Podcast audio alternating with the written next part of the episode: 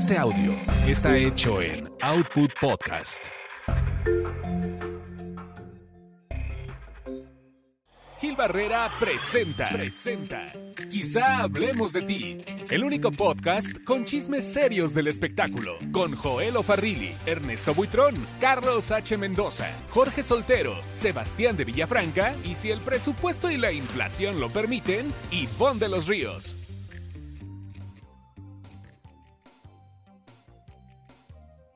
Señoras, señores, qué gusto saludarlos. Muy buenas noches, días, tardes, a la hora que estén ustedes en su casa escuchando esta cita que tenemos semanal con ustedes.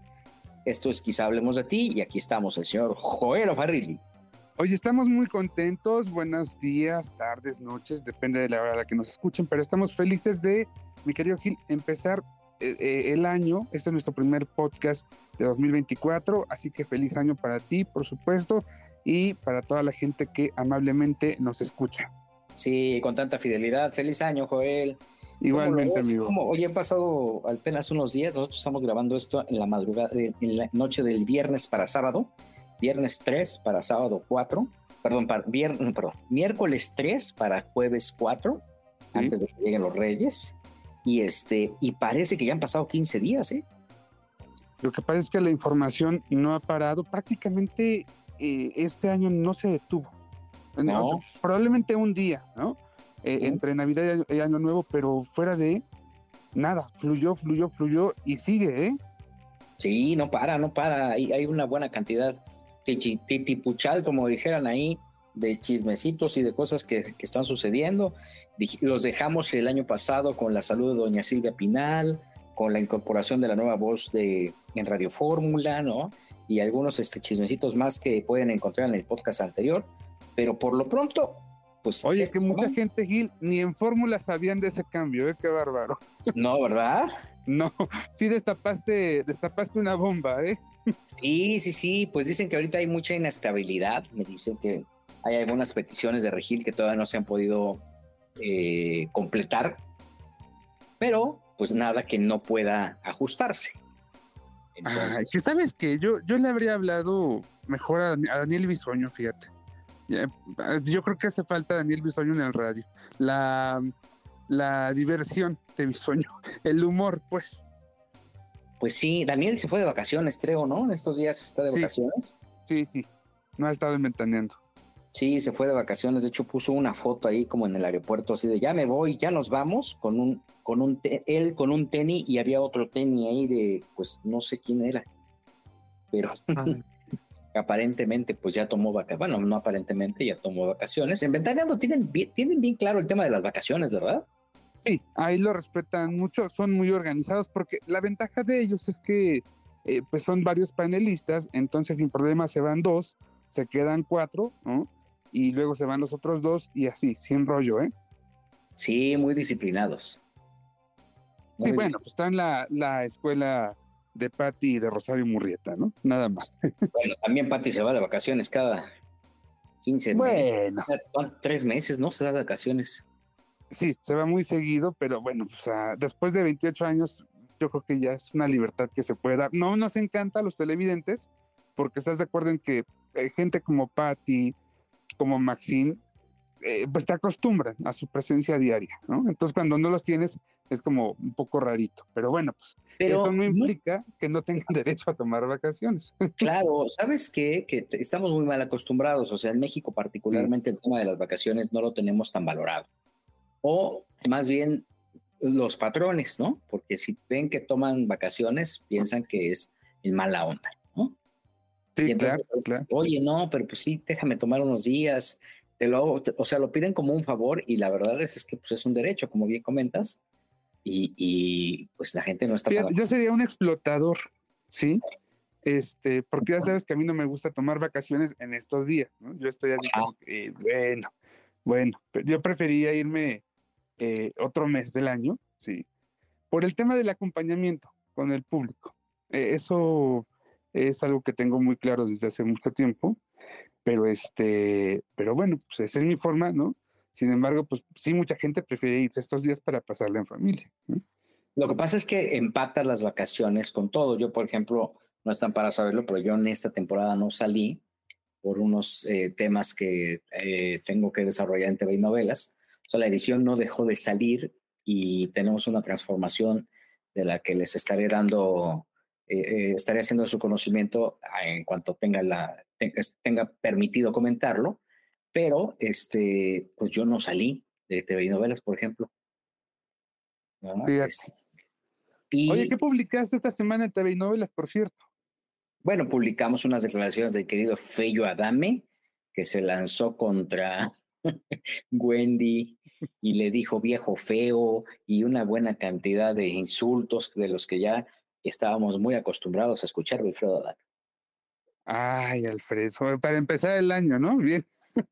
Fíjate que lo que, lo que dice no está tan fuera de lo, de lo normal. O sea, él dice que concretamente que, que, pues él no cree en Wendy, que para él es un productazo, y que obviamente es un cuate sin talento, es un cuate que, que pues no, no tiene lo que, no va a durar en este medio porque no, eh, pues porque no tiene con qué, ¿no? Que es algo que hemos comentado en varios espacios, ¿no? No, no decir, sí. O sea, no está diciendo ninguna mentira, creo. Entonces, este, pero se le lanzó como siempre. Pero al estilo Adame, ¿no? no, se le fue con todo este, Gris Vaca fue quien eh, hizo esta nota. Y, y pues ya sabes, tal cual dice, es un viejo feo, gordo, inepto y amorfo. Ay, Dios. Alfredo Adame inicia el año en medio del escándalo, de nuevo se le va la lluvia a Wendy Guevara. Y le preguntan, este, eh, el enfrentamiento más reciente fue con Wendy, ¿qué sucedió? Y dice él, nada, bueno, este, eh, Estoy, ahí está. Es que se me movió. Nada, es un viejo feo, inepto e ignorante que no tiene ninguna gracia, absolutamente ningún talento, que es producto de gente que lo quiso usar para ganar dinero y creyeron que iban a engañar a miles de personas. Armaron una gira con alguien que no tiene preparación y ninguna habilidad, destreza ni nada. Lo único que, lo único que es es un viejo feo y amorfo. Lo que pasa es que en una entrevista me preguntaron qué opinaba de eso y les dije que entendía que le hicieron una gira de 10 eventos que fue un teatro o un auditorio de 4.000 personas y llegaron 400. Y luego fue otro lugar de 1.500 y había 80 boletos vendidos. Un verdadero fracaso. Y bueno, pues ahí se lanza, ya sabes cómo es. Este. el Feyo Adame. Eh, en medio de una controversia tremenda, ¿no? Siempre, siempre está en este rollo. Eh, y luego dice diciendo que soy un viejito amargado, pito chico, y una serie de insultos que me dijo, porque eso sí fue la reacción de Wendy. Yo no digo nombres porque luego van y te demandan, como son los muertos de hambre, luego quieren ganar dinero a costa mía, pero dijo que si él me partía la madre y una sarta de estupideces. Y yo creo que ese marrano no tiene ni oportunidad de tres golpes y se va al suelo, porque su única gracia es andar en eventos haciendo puras estupideces, sin valores ni principios.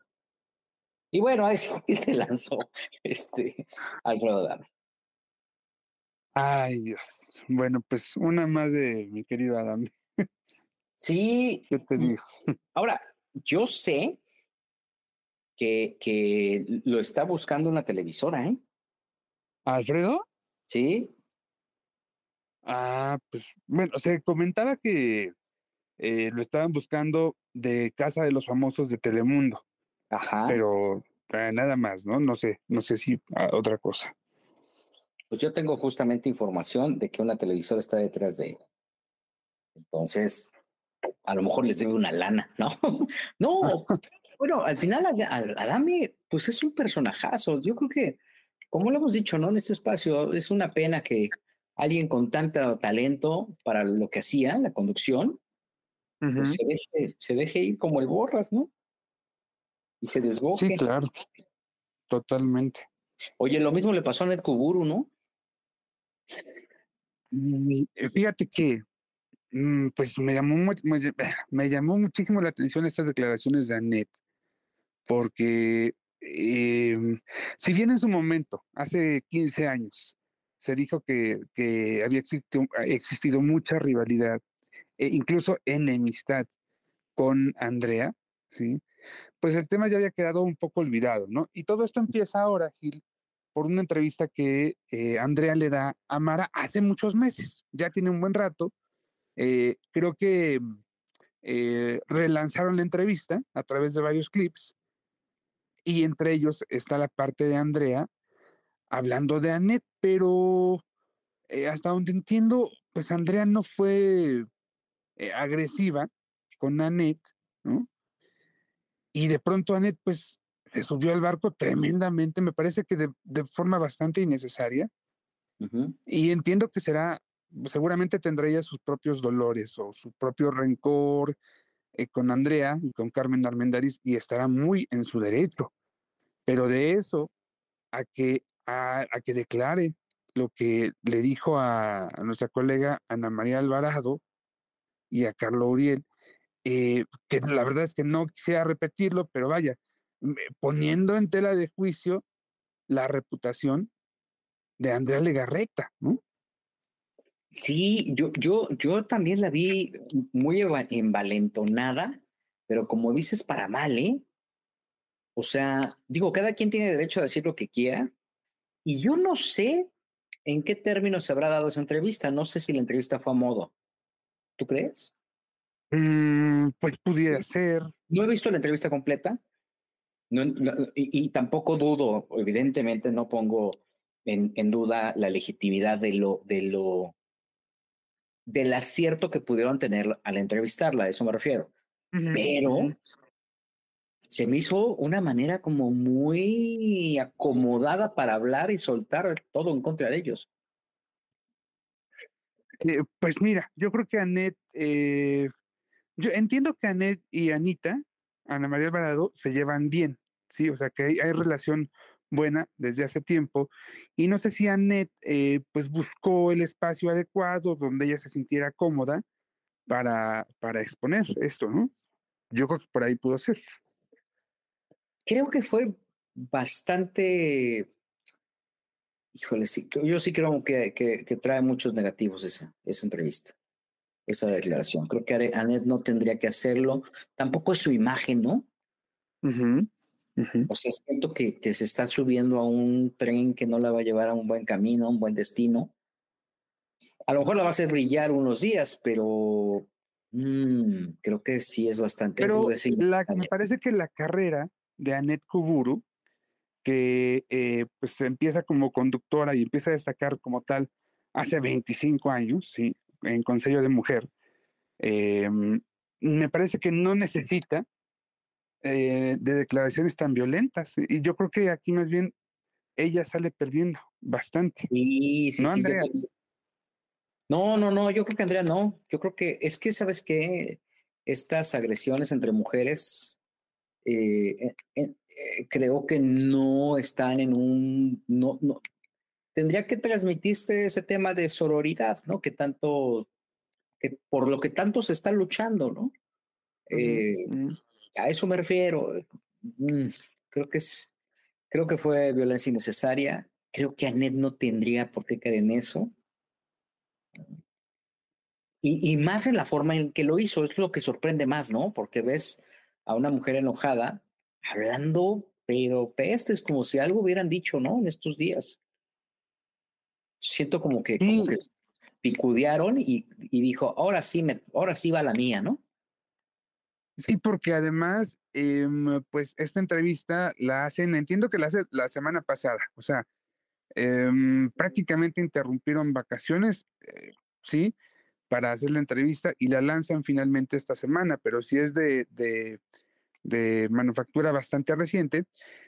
Y este, eh, pues dice Anet que, mm, que ella ha ha metido muchas, ha iniciado muchas demandas que las ha ganado, incluso que ha demandado a mucha gente y que la ha ganado y pues parecería que todo indica que va ahora contra Andrea, pero yo creo, Gil, que a la larga más bien va a ser al revés, ¿eh? Si estas pues declaraciones o si el tema crece, eh, que yo creo que ya está creciendo, al final me parece que la demandada pudiera ser mi querida Annette.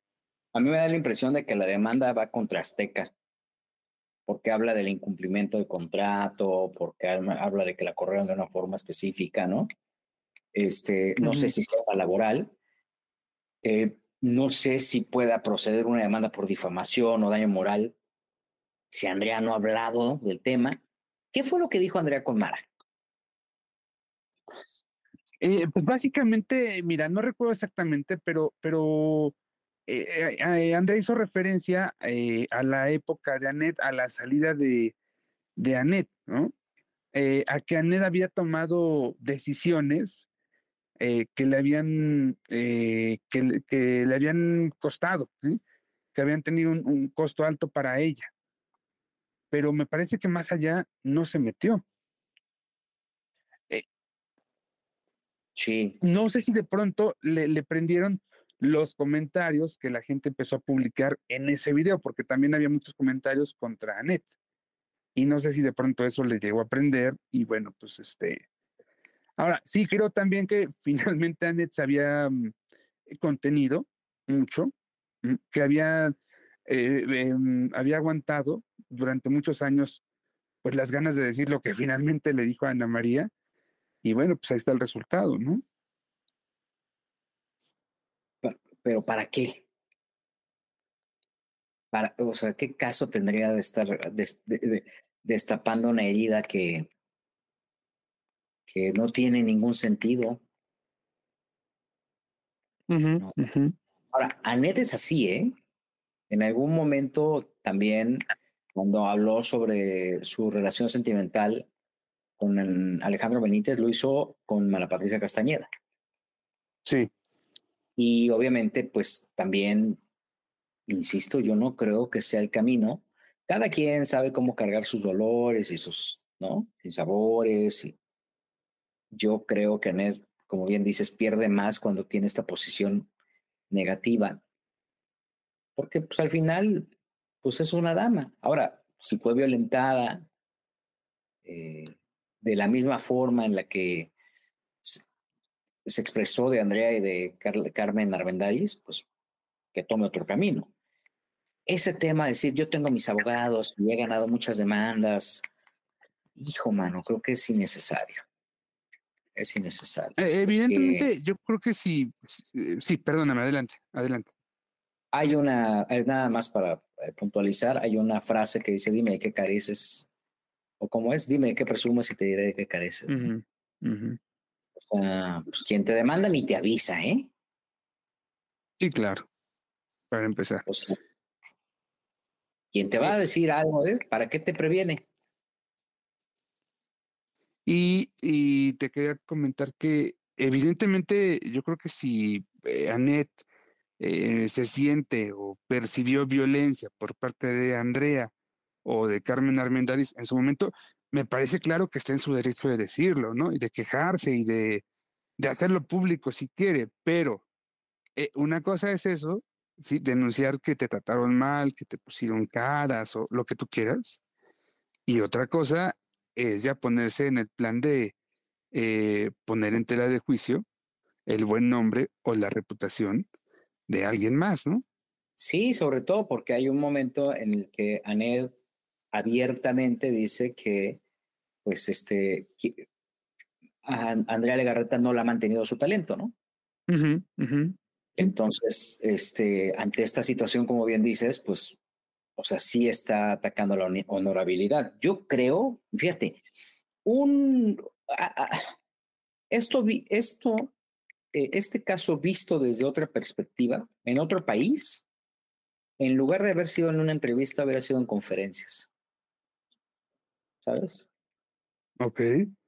O sea, un gringo hubiera hecho una conferencia eh, o, una, una conductora hubiera hecho una conferencia, hubiera escrito una conferencia en donde hablaba o hablaría de la sororidad y de lo que vivió.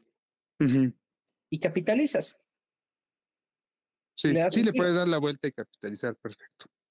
¿No? Y le das un giro, porque entonces buscas los caminos para quien pudiera haberse sentido violentado en características similares, si es que esto fue, ese es el sentimiento que tiene. Que a todas luces, pues sí hay un resentimiento brutal, ¿no?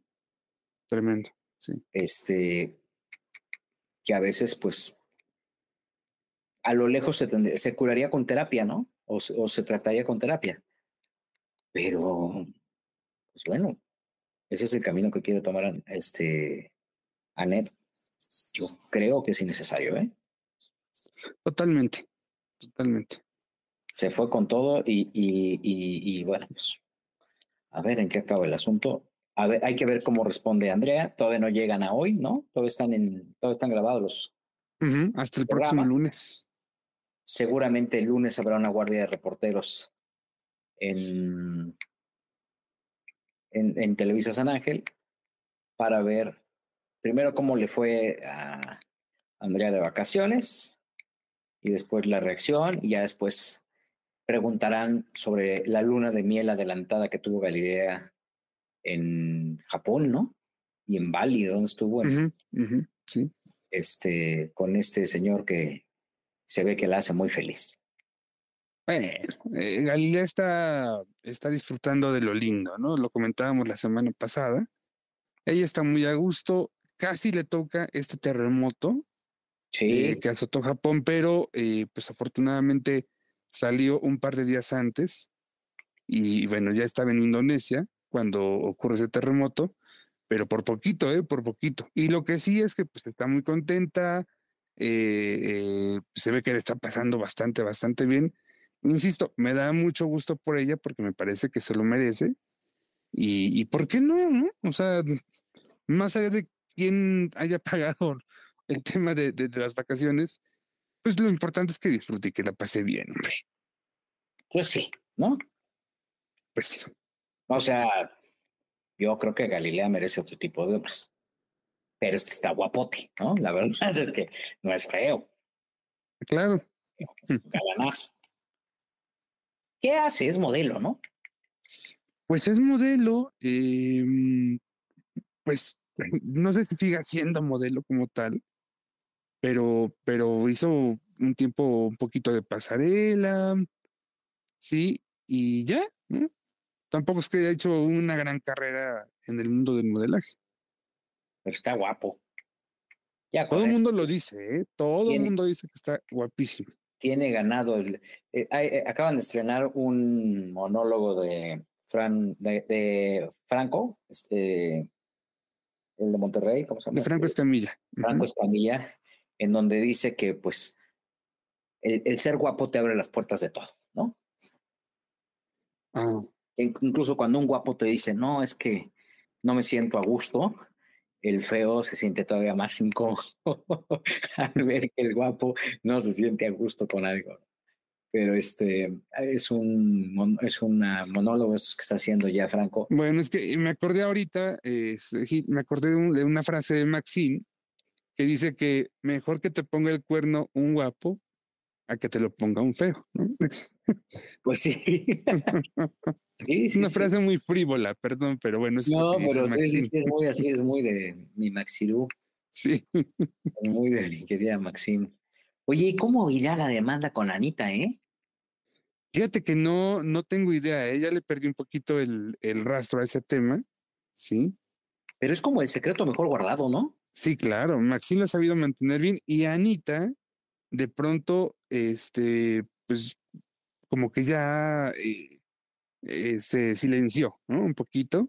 Sí. Y, y, ella, lo último que comentó es que cualquier cosa, cualquier novedad que hubiese, pues la iba a informar a su público a través de su canal. Eh, no ha pasado, ¿no? Todavía. Ajá. Sí, pero Maxine se ha sido muy discreta del tema, ¿eh? Eh, sí, claro, me imagino que por consejo de los abogados, por, sí. por consejo de Fernando, su hijo. Y está bien, creo que lo, lo mejor, mira, los dicen que la ropa sucia en casa se lava. ¿eh? Sí. Sí, fue, fue, yo creo que uno de los grandes divorcios del año pasado también, ¿eh? ¿No? Sí, sí, claro. Una relación tan larga que de repente, pues. Con eso arrancamos el 2023, ¿no? De hecho. Sí, Sí, sí, sí.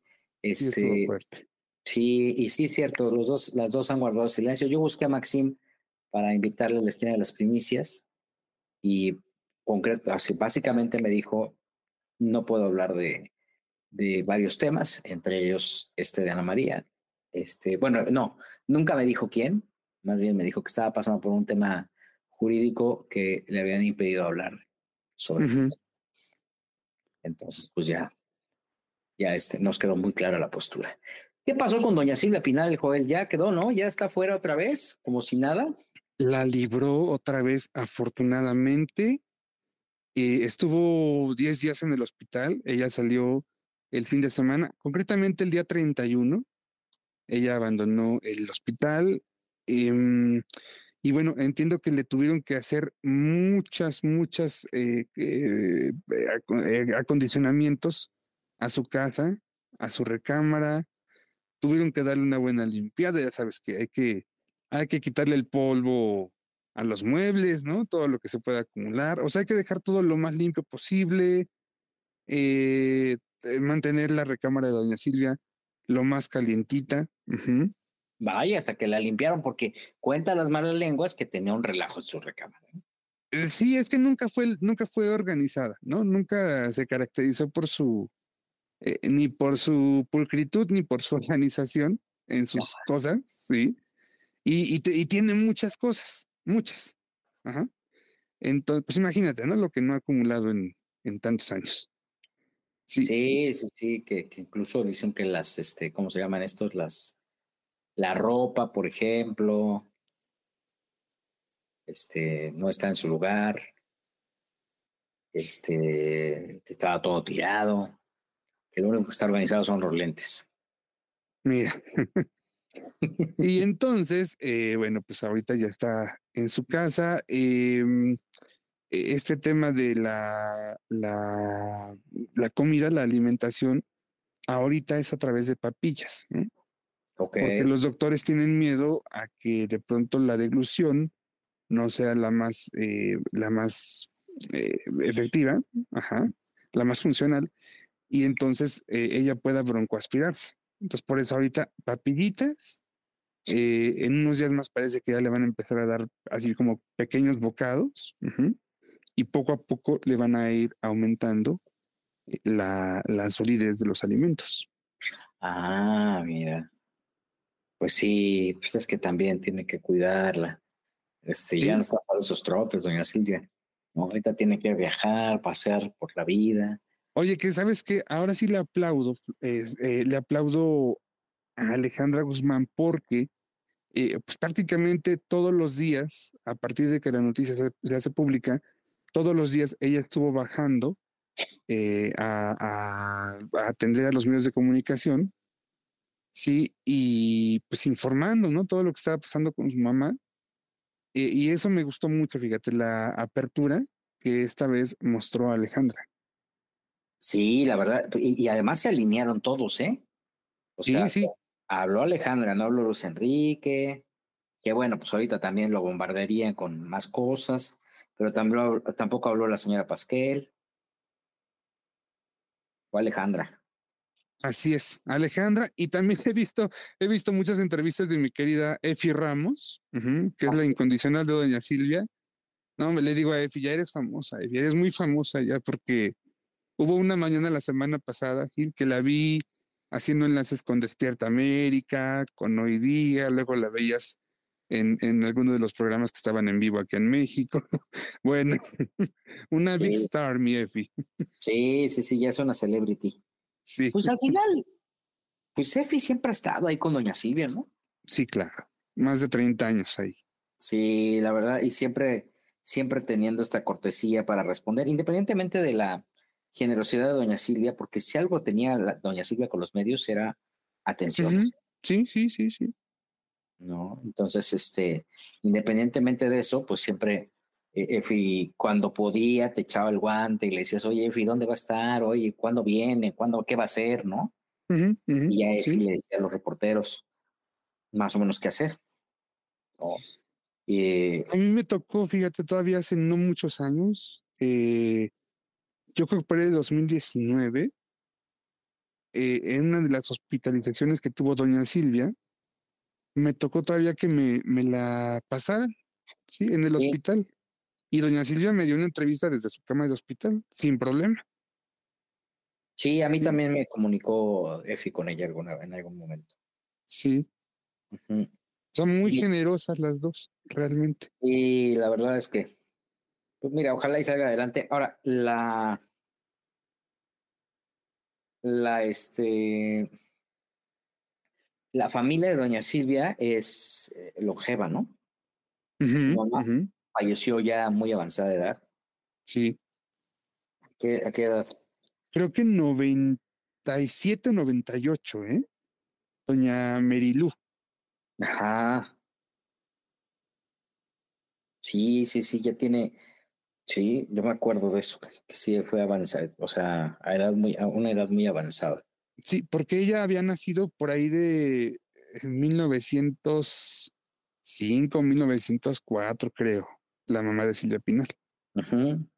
Y murió, creo que en el 90 y, ¿qué? ¿97?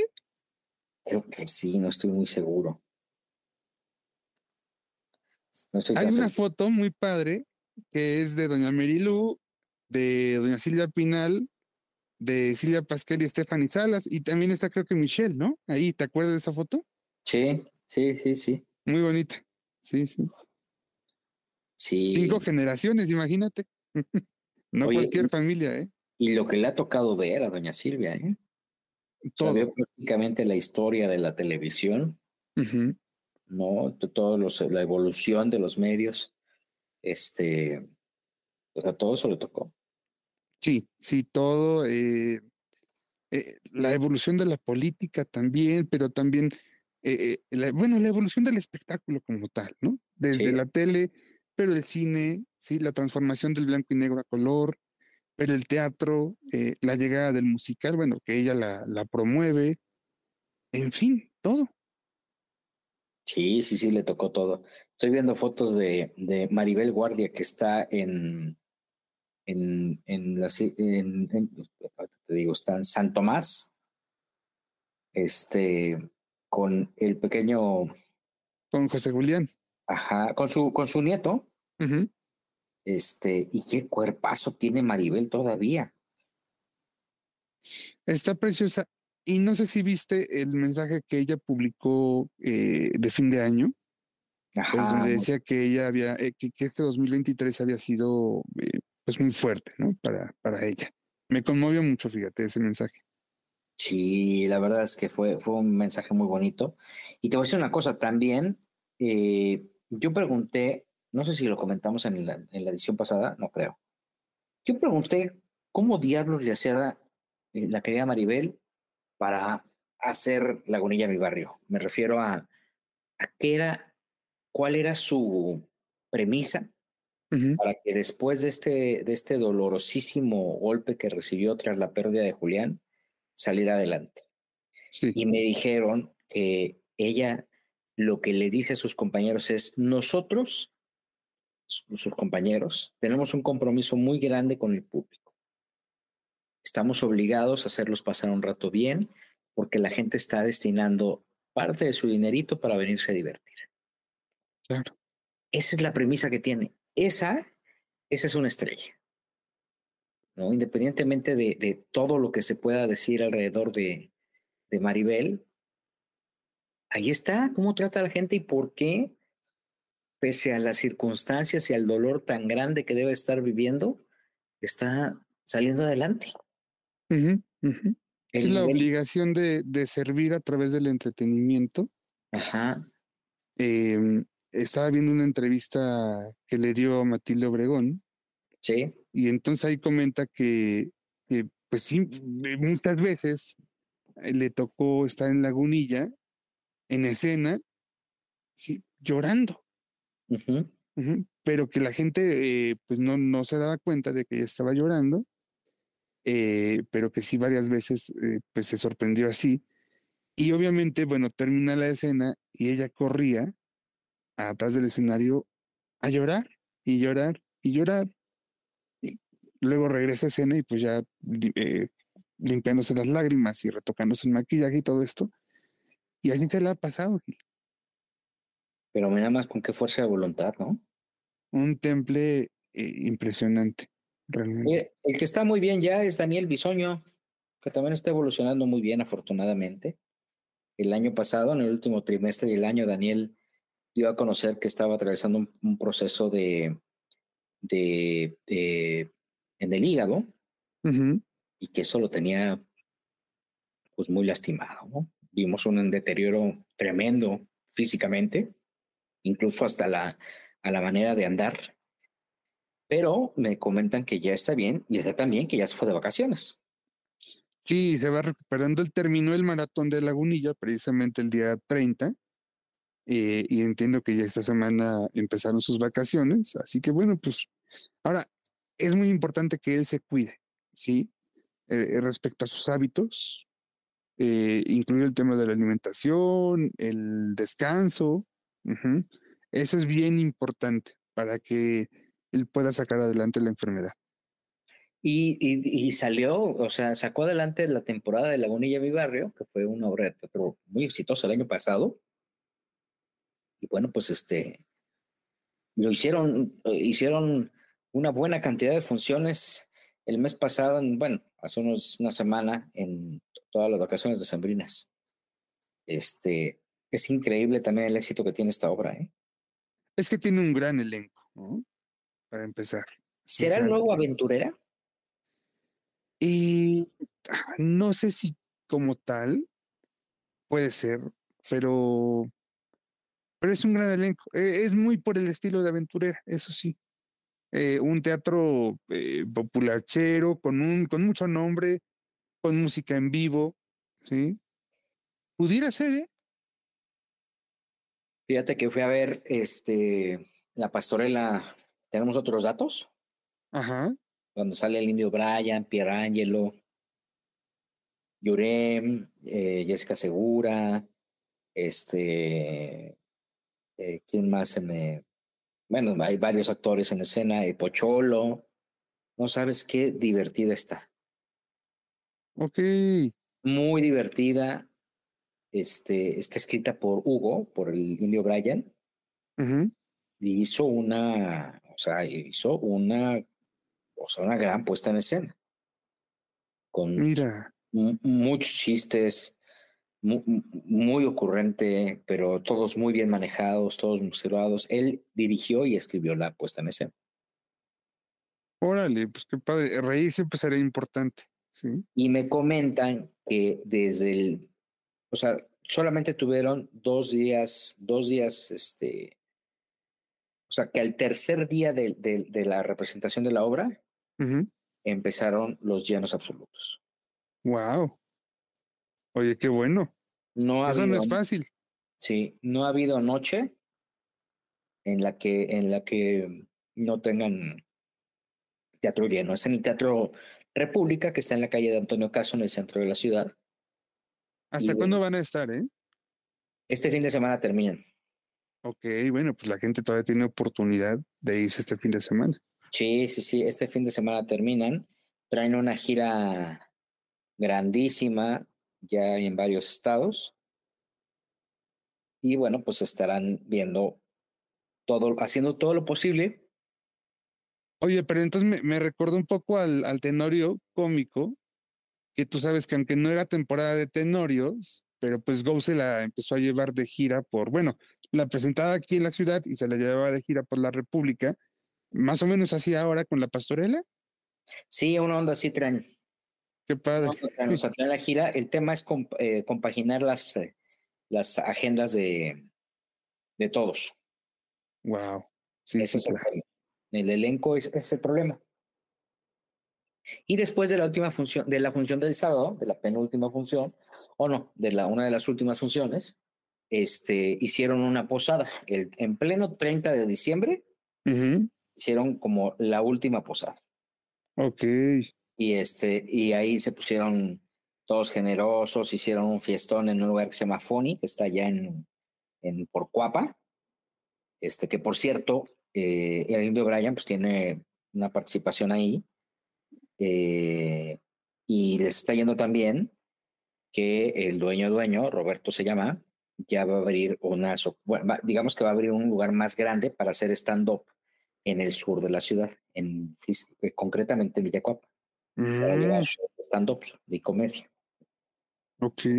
Este tema del FONI lo abrieron hace dos años y ya está ahorita en posibilidad de crecer y se van a ir a otro lugar un poco más grande en el centro de Villacuapa. Es un lugar por el que han pasado buena cantidad de comediantes, estando peros, cantantes, etcétera, etcétera. Y bueno, pues este, ahora ya les fue bien y ahí hicieron la fiesta. Este, le echaron muchas ganas, los regalitos, ya sabes que la comida y todo para agasajar a todo ese equipo de producción que estuvo hasta altas horas de la madrugada, me consta, ahí bailando con el niño. ¿A qué hora saliste tú, querido Gil? Con la Chupitos, que también está en la obra. Sí. Este, ¿a qué hora salí yo?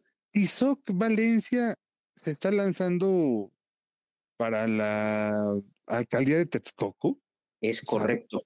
Quiere contender, quiere ser alcalde en Texcoco. Pero ¿cómo así, Gaviotica? ¿Cómo así? no sé. Dice que le está echando muchas ganas a la causa, todo lo que se necesita, que obviamente pues su voz es la voz de un ciudadano normal. Hay muchas candidaturas ciudadanas, ¿no? No todas llegan, pero al final pues la inquietud es tratar de darle a su gente lo que cualquier ciudadano pide. Eso es lo que según sé viene en la petición, viene en la propuesta de campaña. Pero sí, en una de esas, nuestra Chupitos es la primera dama. ¿Qué tal ella? Hombre. Fíjate nomás. Sí, me, sorprendí mucho. Eh, ahora, ¿desde cuándo él vive en Texcoco? Porque ellos estaban en Estados Unidos, ¿no? Hace tiempo. Tendrán que eh, dos años viviendo en México. Yo creo que un poco más, ¿eh? Ok. Yo creo que un poquito más. No sé si pues, ¿Cuánto tiempo tiene la pandemia? ¿Dos años? ¿Tres años? Eh, sí, cuatro años ya. De, está por cumplir cuatro años de que empezó la pandemia. Yo, creo que fue, habrá sido poquito después de la pandemia cuando se Ok, ok. el otro día, eh, yo creo que el último chacaleo que dio la Chupitos el, en 2023, ella declaró que ahí trae un asunto de salud. No lo quiso comentar todavía, porque no lo tenía como que súper definido, pero dijo que esperaba que todo saliera bien, ¿sí? Así que esperamos, nos unimos a esos deseos. Ah, pues yo la vi muy bien, ¿eh? Porque yo la veía hasta borroso. Ah, caray. Acaba de ser su cumpleaños, creo que ayer, ayer de 2 de enero. Ah, mira. Sí. Pues sí, este, ahí está también en esa obra y ahí está también la hija de la Chupitos. Mira. Está haciendo su debut teatral. Eh, ya no me digas estas cosas porque cada que eh, comentas algo de hijos, eh, entonces pienso que ya estoy totalmente viejo porque pues, me acuerdo que uno conoció a, esos chicos, a esos jóvenes de niños, ¿no? Pues tú, tú, yo no, yo los conocí ya de grandes. Ah.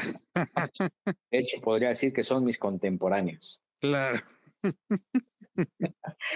Oye, hablando de teatro, eh, regresa Papito Querido, que el año pasado ya ves que estuvo de gira con Humberto Zurita y Stephanie Salas, y regresa el 14 de febrero a la Ciudad de México, al Teatro San Rafael, fíjate, tiene un gran reto, es un teatrote. Pues uno de los más grandes de México, ¿no? Básicamente. Sí, sí, más de dos mil butacas. ¿Y quién la produce?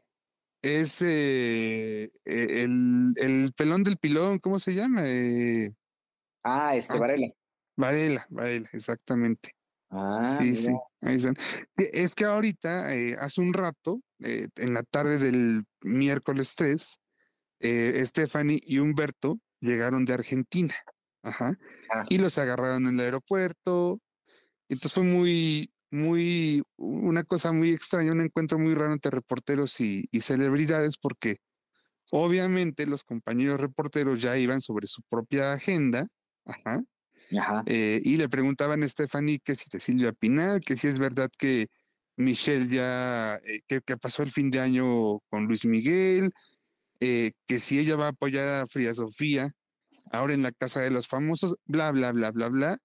Obviamente Stephanie que empezó muy bien la entrevista, al final terminó bastante incómoda y don Humberto eh, trataba de salvar la situación y decía, oigan muchachos, pues este, vamos a regresar al teatro ¿eh? el, 14 de febrero. Y los reporteros, Eh, oye, Stephanie, pero ¿qué piensas de Frida Sofía? No. Oigan, no, no les importa lo de la obra. Oigan, regresamos al Teatro San Rafael. Y los muchachos, oye, Stephanie, ¿y qué es cierto que doña Silvia regresó al hospital? Y bueno. Uy, qué decepción. Sí, hombre. Estaba un poco frustrado, Humberto. Pues sí, es que Humberto es de esa generación de artistas que sí tenían esa convivencia con los medios, ¿eh? Sí, una cercanía eh, fuerte. Sí, y entonces le gustaba contar de sus proyectos y a los, a los medios les gustaba pues familiarizarse con ellos. Entonces creo que... Hay una portada de TV y novelas de Christian Bach embarazada. No sé si la ubicas. Muy bonita la foto. Sí, sí. Sí. Sí, es una fotaza. Con la pancita así, tal cual al, al desnudo, ¿no? Sí, sí, sí, sí, sí, tienes razón. Este, no recuerdo con precisión cuándo fue eso. Según yo fue en el embarazo de Sebastián. La, la, la, sí, claro. La, la, pareja de Cristian y de, y de Humberto eh, y de Alejandro Camacho y Rebeca Jones, este, ambas murieron de cáncer, ¿no? Eh, sí, sí.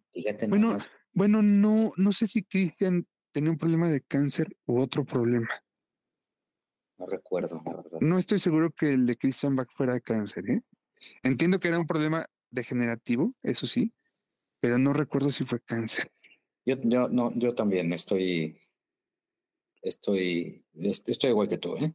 Pero, eh, pues, parejas muy, en su momento muy sólidas, ¿no? En el espectáculo, con sus escándalos, eso sí. Eh, eh, recuerdo el tema de cuando a Humberto lo sorprenden en unas fotos con, ¿qué fue? ¿Con Lorena Rojas?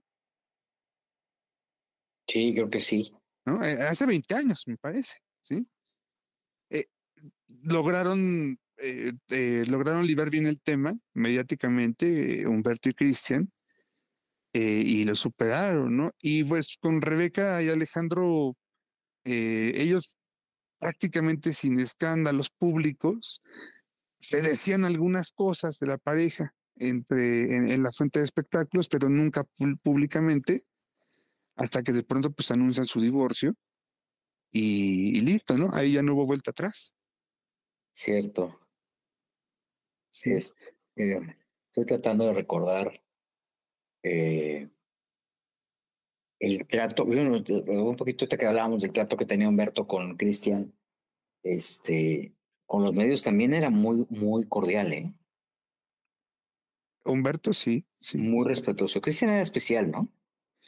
Había que abordarla, eh, sí, tenía su carácter. Eh, y eso sí, se preocupaba mucho por, por verse bien, por retratar bien.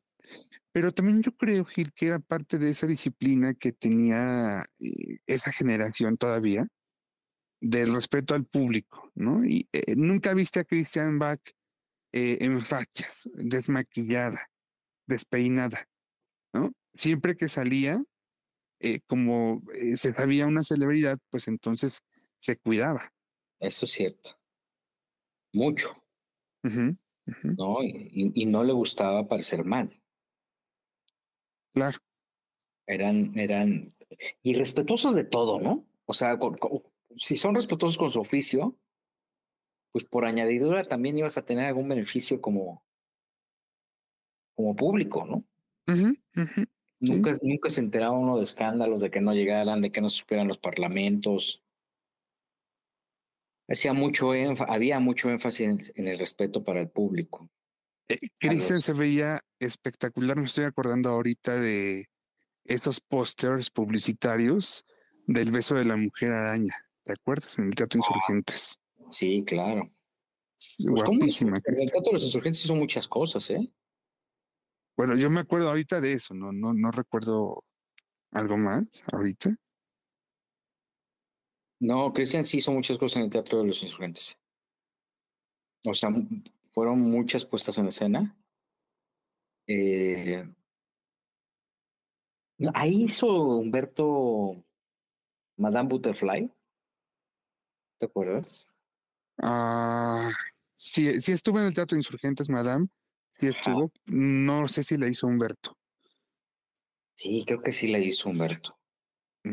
No estoy tan seguro. Que también fue escandalosísima. Sí, claro, claro. Fue un escándalo cuando lo hizo Humberto Zurita.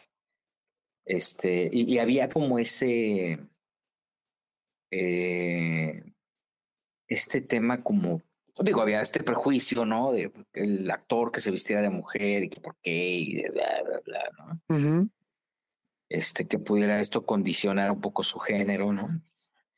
Pero e, ellos lo hicieron en un momento en el que todos estos escándalos eran, pues eran impactantes sí, es que ver a un actor. Conmocionaban a la, a la audiencia. Exacto, a la opinión pública. Sí, sí, sí. Pero era otro momento de, de la sociedad. ¿Sí? sí, sí, sí. Como cuando hizo Sebastián Rulli, Postdata, tu gato muerto, ¿te acuerdas? Ándale, claro. ¿Cómo no? ¿Cómo olvidar? que ahí salió con todo el. ¿Con, todo? Sí, con todo ahí para afuera. Este. O, o, te acuerdas de Ecus con Mauricio, Ockman. Sí, dirigida por Enrique Gómez Vadillo, que en paz descanse. Sí, señor. Este, y ahí también aparecía, hacía un desnudo. Y luego había otra que se llamaba 4X, ¿te acuerdas? Ah, sí. Eh, ahí estaba Daniel Gabri. ¿Gabri? No, en 4X yo me acuerdo que estaba Aritel Amaranta Ruiz, no. Amaranta Ruiz es de José Carlos. José Carlos Este, estaba eh, Consuelo Duval.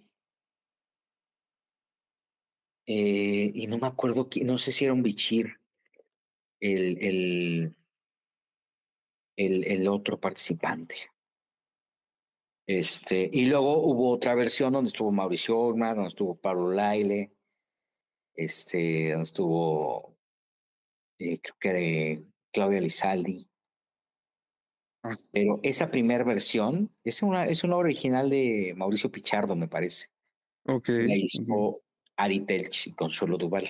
¿Y queda con Rubén Lara? Sí, creo que, creo que la produjo Rubén. Pero ahí salían, pues eran desnudo, desnudo, ¿no? este. Oye, ¿qué es de Ari Telch? Eh? Por cierto, ahora que lo mencionaste, está muy desaparecido. Pues sabes que él va y viene, ¿no? Hay ocasiones en que se desaparece, eh, tiene un tema, una condición que también pues lo, lo, lo, lo, retira y, y, y, lo regresa, ¿no? Es un cuate. Ah, no, pero todavía el año pasado estaba haciendo un, monólogo, ¿eh? Yo lo vi. bueno, yo lo vi. Sí, con uno que se llamaba Demente. Ajá, ajá. Este, muy bueno, por cierto. Hizo la promoción del monólogo. Ajá. Y hasta ahí llegó, como que de pronto se retiró a través de los medios, ¿no? Sí, en Demente es una obra que habla de la salud mental. Sí. Entonces, eh, eh, eh, aparentemente sale exponiendo sus, sus casos, ¿no? Pero este, a mí se me hace un gran actor. Y luego hizo algo en Televisa y dicen que se ponía como muy intenso, ¿no? Que había momentos en que no estaba muy bien, no se sentía muy, muy tranquilo, que digamos, y se lanzaba contra quien fuera. Este, no sé si eso lo habrá retirado, pero, pero es un espléndido actor. Uno de los grandes. tremendo, sí, sí. Uno de los grandes, este, eh, éxitos que ha tenido la televisión, que ha dado la televisión es Mirada de Mujer, ¿no? Él era uno de los protagonistas. Sí, claro. Este el, el joven galán que se involucra con esta señora madura, ¿no? María Inés. ¿Sí era María Inés? Sí, ¿no? María Inés era el personaje. María Inés era el personaje, sí, claro. De Angélica Aragón, sí, sí, sí. Sí, este, era eh, eh, una obra bien interesante, digo, una telenovela bien interesante que como marcó un antes y un después. Después le hicieron Televisa, ¿no? Eh, hace poco, y llevó el nombre de Si nos dejan, con Mayrín Villanueva y Marcos Ornelas. ¿sí? Ajá. Pero el exitazo de mirada de mujer, híjole. Avasallante. ¿no? Sí, sí, pues fue Eh, un dolor, un dolor de cabeza y de otras cosas para Televisa, ¿no? En su momento. tremendo, tremendo, tremendo. No había, no había manera de controlarlo, ¿no? Producida por, por, esa Rojo Pigmenio, ¿no? Sí, sí, sí. Y la transmite, sí la transmitieron que nada más, me pareció que la habían reprogramado. El año pasado o antepasado, no recuerdo, ahí, ahí la. Y la iba bien, ¿eh? Sí, Digo, en, en el contexto de Amas, ¿no? Le iba muy bien. sí, pues sí. Este, estaba Margarita Garalia también ahí. Ujú, Estaba Fernando Luján. Me tocó Claro, el, esposo de. De Angélica. Ajá, a mí me tocó irlo a entrevistar cuando estaba, cuando estaban grabándola. Fíjate. A Fernando Luján. Este, que siempre traía un anillo en el dedo, en el meñique, es el más pequeño, con dados, porque era aficionado al juego. Ok. Este, y un tipazo, ¿eh, don Fernando? Sí, sí, sí. Otra generación de artistas, te digo, ¿no? Sí. Esta la produjo Epigmenio Ibarra y Carlos Payán, ¿no? Que era como el primer ejercicio de Argos con Azteca, que después ya tuvieron sus sinsabores. Y entiendo No, que la ¿no fue el segundo? ¿No fue nada personal el primero? ¿O el Pigmeo no estuvo en nada personal? No, nada personal. Creo que sí, ¿eh? Este. Según yo, sí era el Pigmenio, pero a ver si lo podemos verificar. a ver, ya me puede estar fallando la memoria, ¿eh? Ya, ya. A los 37 y con tres horas de sueño, cuatro al día, te juro que me fallas. Nada, Mirada de Mujer fue, está basada, según Google, está basada en la historia colombiana Señora Isabel, de Sí. Bernardo Romero Mónica Agudelo. Y, pero no dice, a ver, es que la pregunta es, ¿qué fue primero? ¿Victoria o Mirada de Mujer? Ah, Mirada de Mujer, ¿no? Pero, ¿quién sabrá esto? ¿Chat? ¿Chat GPT será? Pero la pregunta sería, eh, eh, de nada personal. La pregunta es, eh, ¿quién produjo nada personal? ¿No? A ver, vamos a Porque eso sí, primero fue nada personal y luego fue mirada de mujer. Eso sí. Nada eso sí personal. Es la de Rogelio Guerra, ¿no? Eh, sí, sí. Bueno, según Chat GPT, la telenovela Nada Personal es una producción mexicana producida en 1996 Sí, señor. por Televisión Azteca, dirigida por Antonio Cerrado y creada por Alberto Barrera. La telenovela marcó un hito en la televisión mexicana al ser una de las primeras producidas por TV Azteca. Este, Nada Personal fue un éxito tanto en audiencia como crítica. Ok. Eso es lo que dice Chat GPT GPT. Sí. de, ¿cómo se llama? Mirada de mujer. A ver qué te dice el GPT de mirada de mujer. ¿Y cuándo se hizo? A ver, vamos a ver. Ese es de 97, según yo, ¿eh? Mirada de mujer es una telenovela producida por TV Azteca emitida originalmente entre el 97 y 98. Ujú. Fue una adaptación de la telenovela colombiana Señora Isabel. Este programa fue notable por su enfoque en temas adultos y su tratamiento de problemas reales. El elenco fue Angélica Aragón, Ari Telch, Fernando Luján, Margarita Gralia, Evangelina Elizondo, Marta Mariana Castro, Verónica Langer, o Langer, o Langer, este, Plutarco Asa y Cecilia Gabriela. Cecilia Gabriela. Gabriela, No, no, No, Cecilia no. ahí ya se equivocó. Sí. Entonces, este, pues de esas telenovelas que. Y luego hicieron una secuela de esta, ¿no? De Mirada a Mujer el Regreso. Que se llamó Todo por Amor. Todo por amor. Ah, A mí me encantaba cómo se- el- el- tenían un, un departamento que escogía los temas de las novelas, ¿no? Eh, que lo encabezaba Elisa Salinas, ¿no? Las, bueno, sí, Azteca Novelas lo encabezaba Elisa Salinas, pero los temas musicales de las novelas Ah, tenían un ah, claro. tratamiento muy especial. sí, sí, sí. No sé si fue una época en la que también Armando Manzanero estuvo haciendo cosas en Azteca. Con Azteca Music, claro. Ah. Álvaro Dávila también estuvo haciendo cosas en Azteca Music, ¿no? ¿O estoy Sí. equivocado? Sí, sí, claro, claro. Sí, pues, pues, te tenían puro picudazo. Sobre todo que sabían, Conocedores.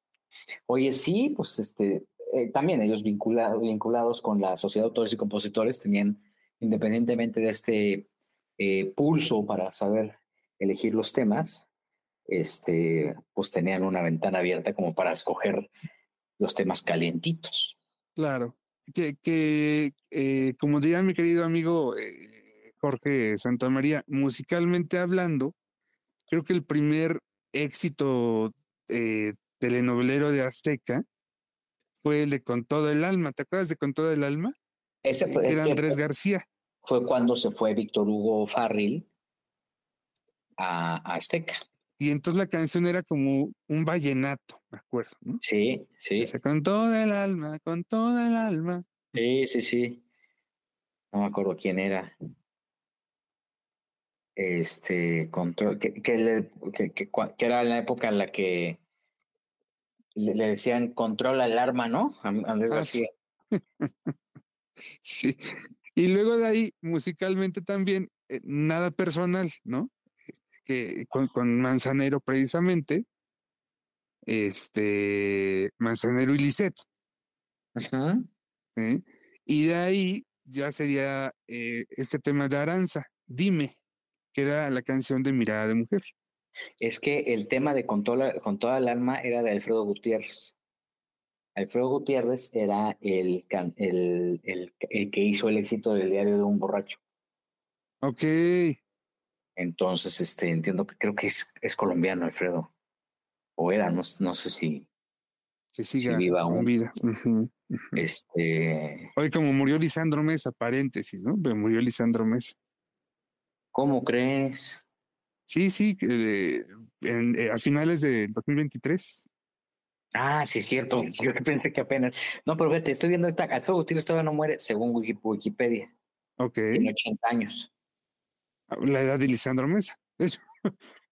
Sí, también este, es instituciones. Oye, también te acuerdas que uno de los, eh, uno, el 23 de diciembre fue cuando murió Lisandro Mesa. Este, exponente del vallenato clásico. ¿no? Eh, Bueno, me acuerdo, me gustaba la canción de Mi razón de ser. Mi razón, sí, era muy bueno. Fue un exitazo. Eh, Estamos hablando de mi razón de ser, habrá sido por 1993, 90 y qué. 95. Ajá, 95, sí, 95. 4, 95. 94, 95, sí. 95, porque yo en esa época estaba trabajando en Radiorama Ok. y estaba esa, esa canción de... Yo trabajé en Radiorama, para quien no tenga contexto, con un queridísimo amigo, el que extraño mucho, que se llama, llamaba Elías Cervantes. Él era programador de radio. Este, él me enseñó lo poco que sé de la programación en la radio. Y entonces eh, Elías este, era, era tan virtuoso. Elías él fue director de Radio Variedades mucho tiempo, que en su momento fue una de las estaciones número uno en amplitud modulada durante años, propiedad del Grupo Radio Centro. ¿Qué frecuencia era Radio Variedades, mi querido? 1550, 1530 o 1560, no me acuerdo bien, alguna de esas. Ok. Este era un trancazo. Este eh, todo México escuchaba esta, esta estación Radio Variedades, Radio Variedades.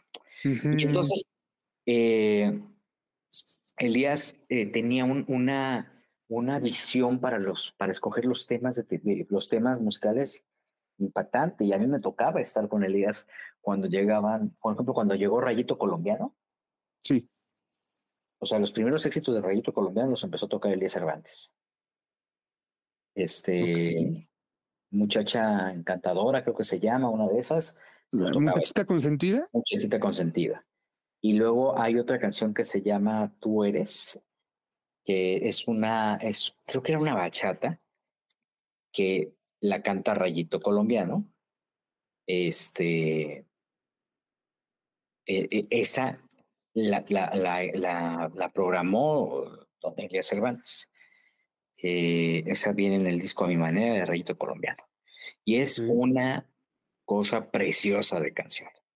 Y luego, este, creo, Enrique, en el lanzamiento de Enrique Iglesias, con experiencia religiosa, me tocó vivirlo con Elia Cervantes.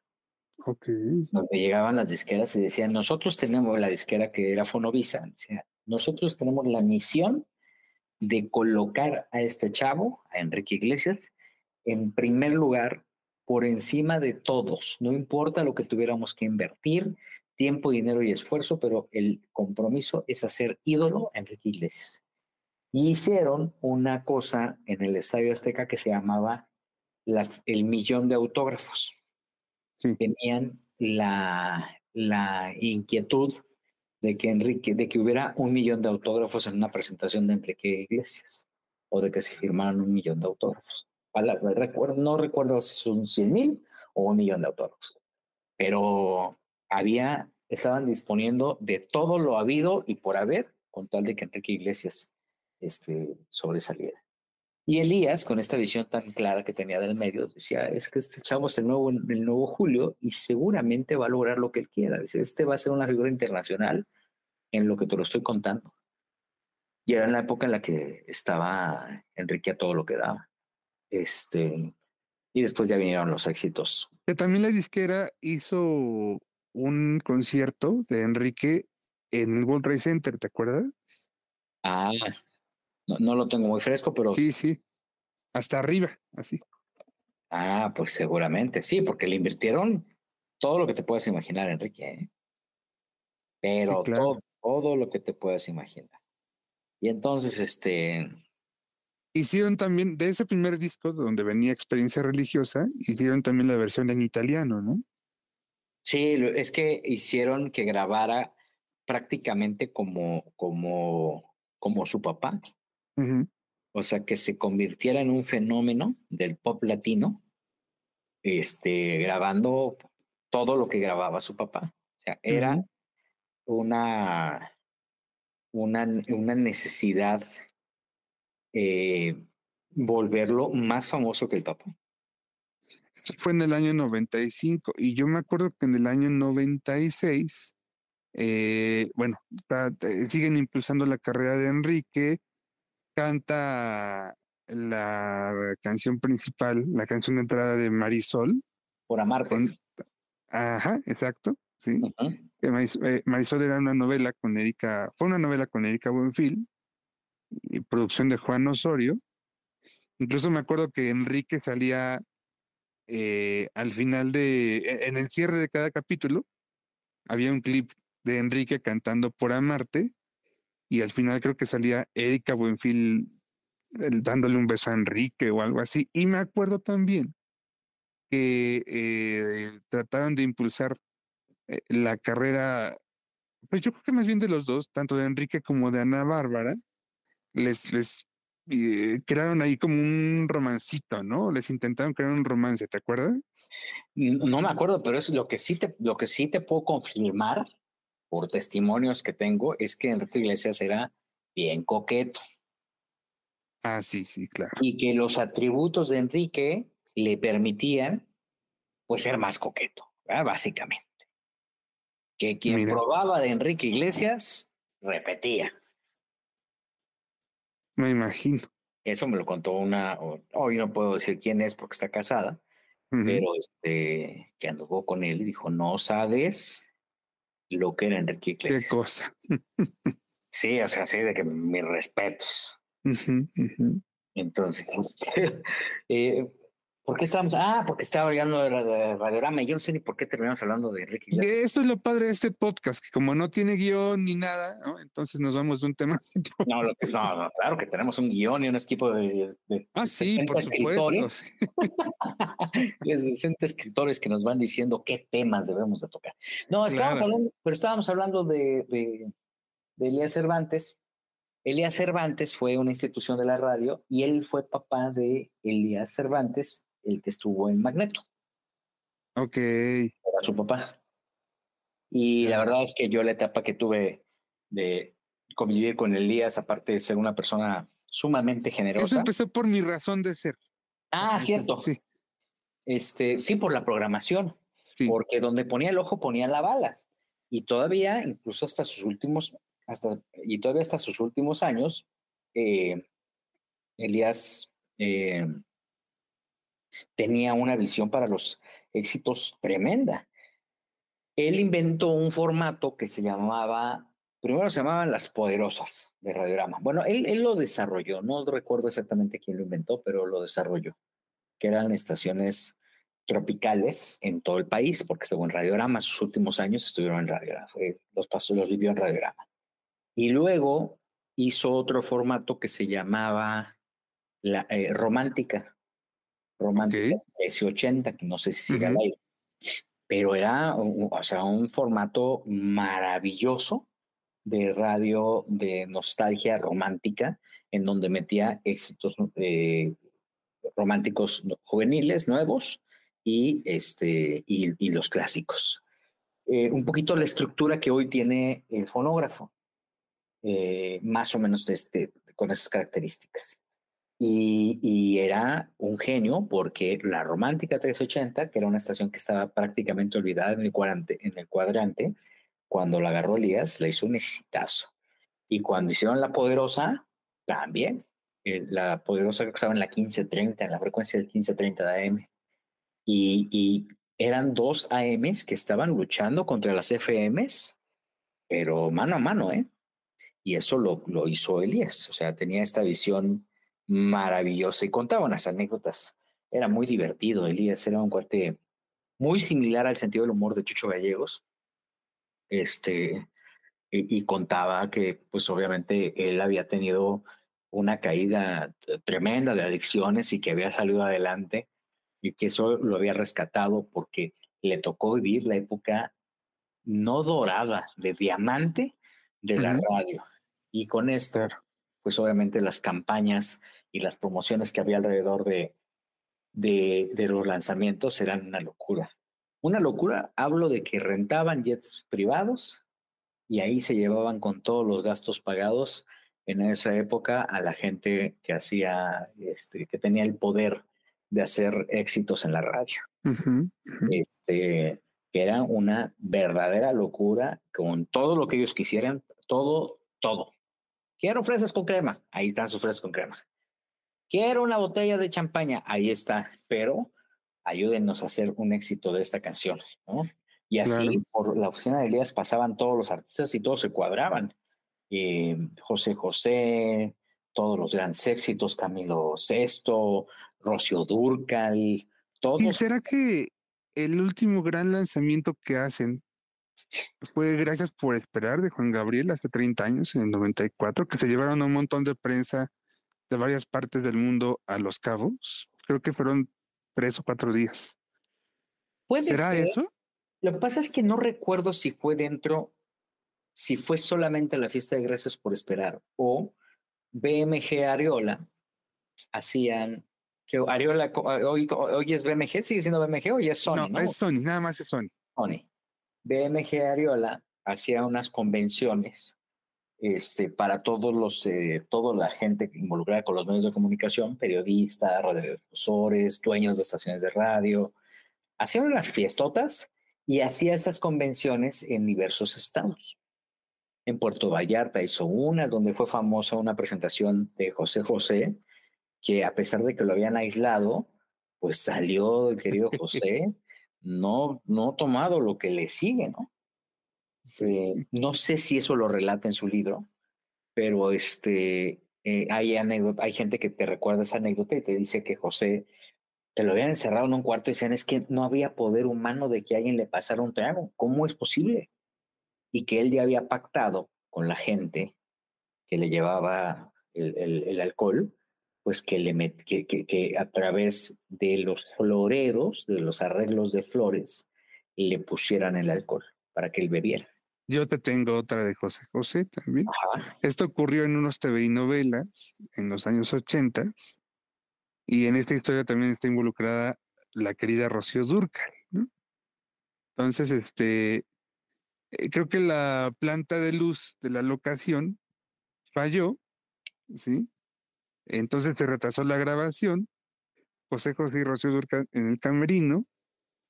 Vigilando, o sea, con instrucciones muy específicas de, de que José José no saliera y de que nadie entrara, pues, porque le podían justamente traficar alcohol, ¿no? Porque todo el mundo conocía, la, digamos que las, eh, las, eh, no quiero decir mañas, pero bueno, las mañas de José José para tener el alcohol. Sí, eso, esa es una palabra mejor, las habilidades del príncipe, bueno.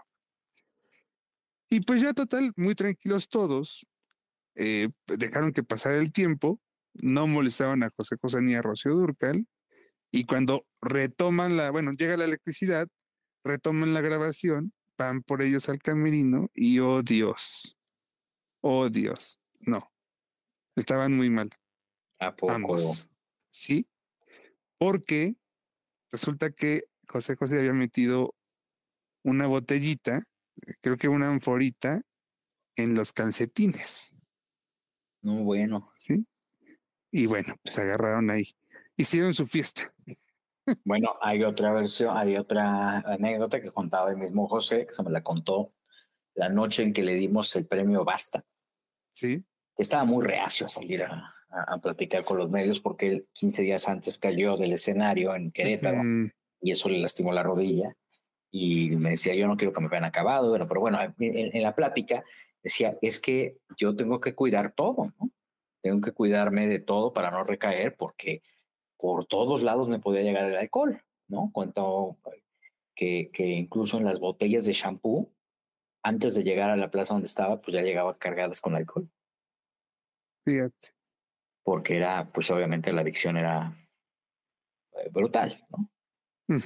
Entonces, este, eh, pues era parte de sus, de estas eh, debilidades que tenía el príncipe y también la astucia para poder, este... Conseguir. Sí.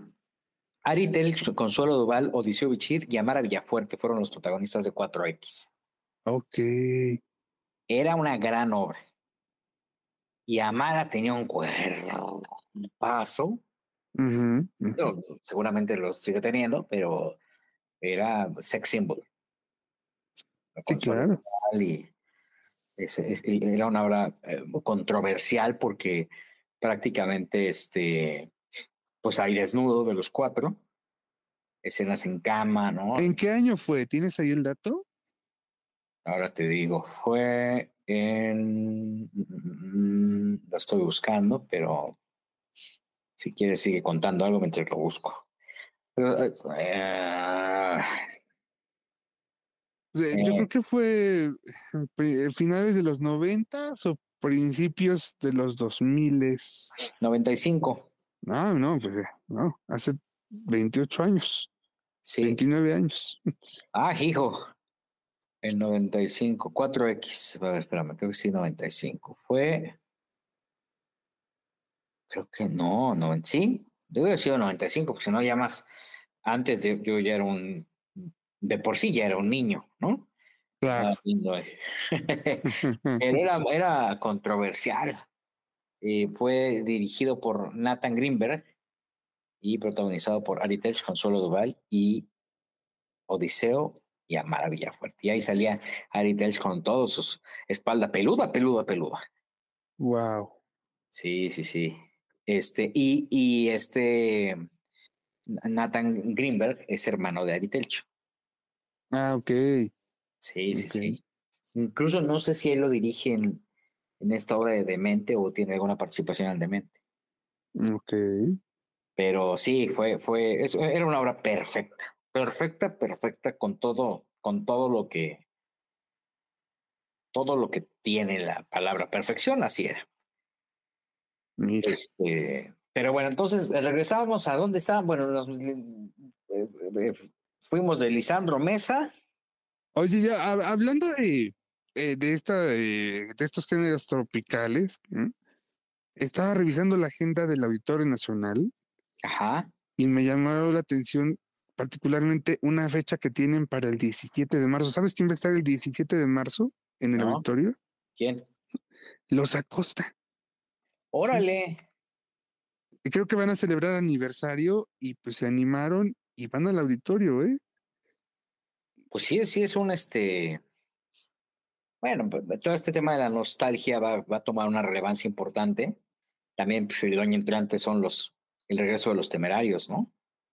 Este año. Perdón, este año, sí. Sí, en también el 14 va a haber una cosa que se llama Cumbia Manía con los Askis y con Yaguarú. Sí, con Yaguarú. Y ahí va a ser un fin de semana igual tropical porque el día 12, salud, el día 12 viene Olga Tañón por primera vez al auditorio. Ajá. Em, eh, me extraña mucho que a Olga no le va tan bien en México. Yo creo que es un gran reto para Olga el auditorio. ¿eh? Ojalá le vaya muy bien. Eh, y luego el, día 13, sábado, Oscar de León. Oye, pero Olga, Olga Tañón, ya está, esa fecha ya está aquí encima. Sí, claro. Estamos a 10 días de que se presenten, menos de 10 días. Una semana. Sí, señor.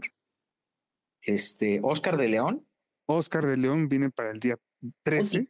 Oscar, a mí me caía re bien Oscar de León y traía un distanciamiento con su hijo. ¿no? Algo pasó con su hijo, no me acuerdo bien. Este, ¿qué sucedió? Entonces estaba en una conferencia de prensa. Sí. Este, y yo le pregunté por su hijo, en la época en la que no había chisme. Ok. Este,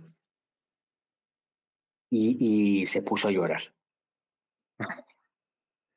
Sí, se puso a llorar y todo.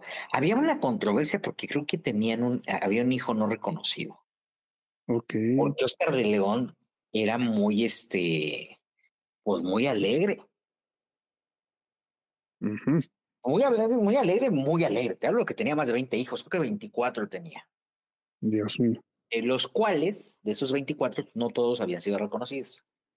Es más, podría decir que tal vez 8 podrían ser reconocidos.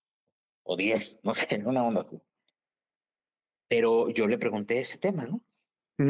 Este, algo de ¿Y qué, en qué piensas eh, cuando vas a cantar tal canción? Y me dijo, me acuerdo mucho de mi hijo, hermano, no sé qué. Y era un tipo muy simpático.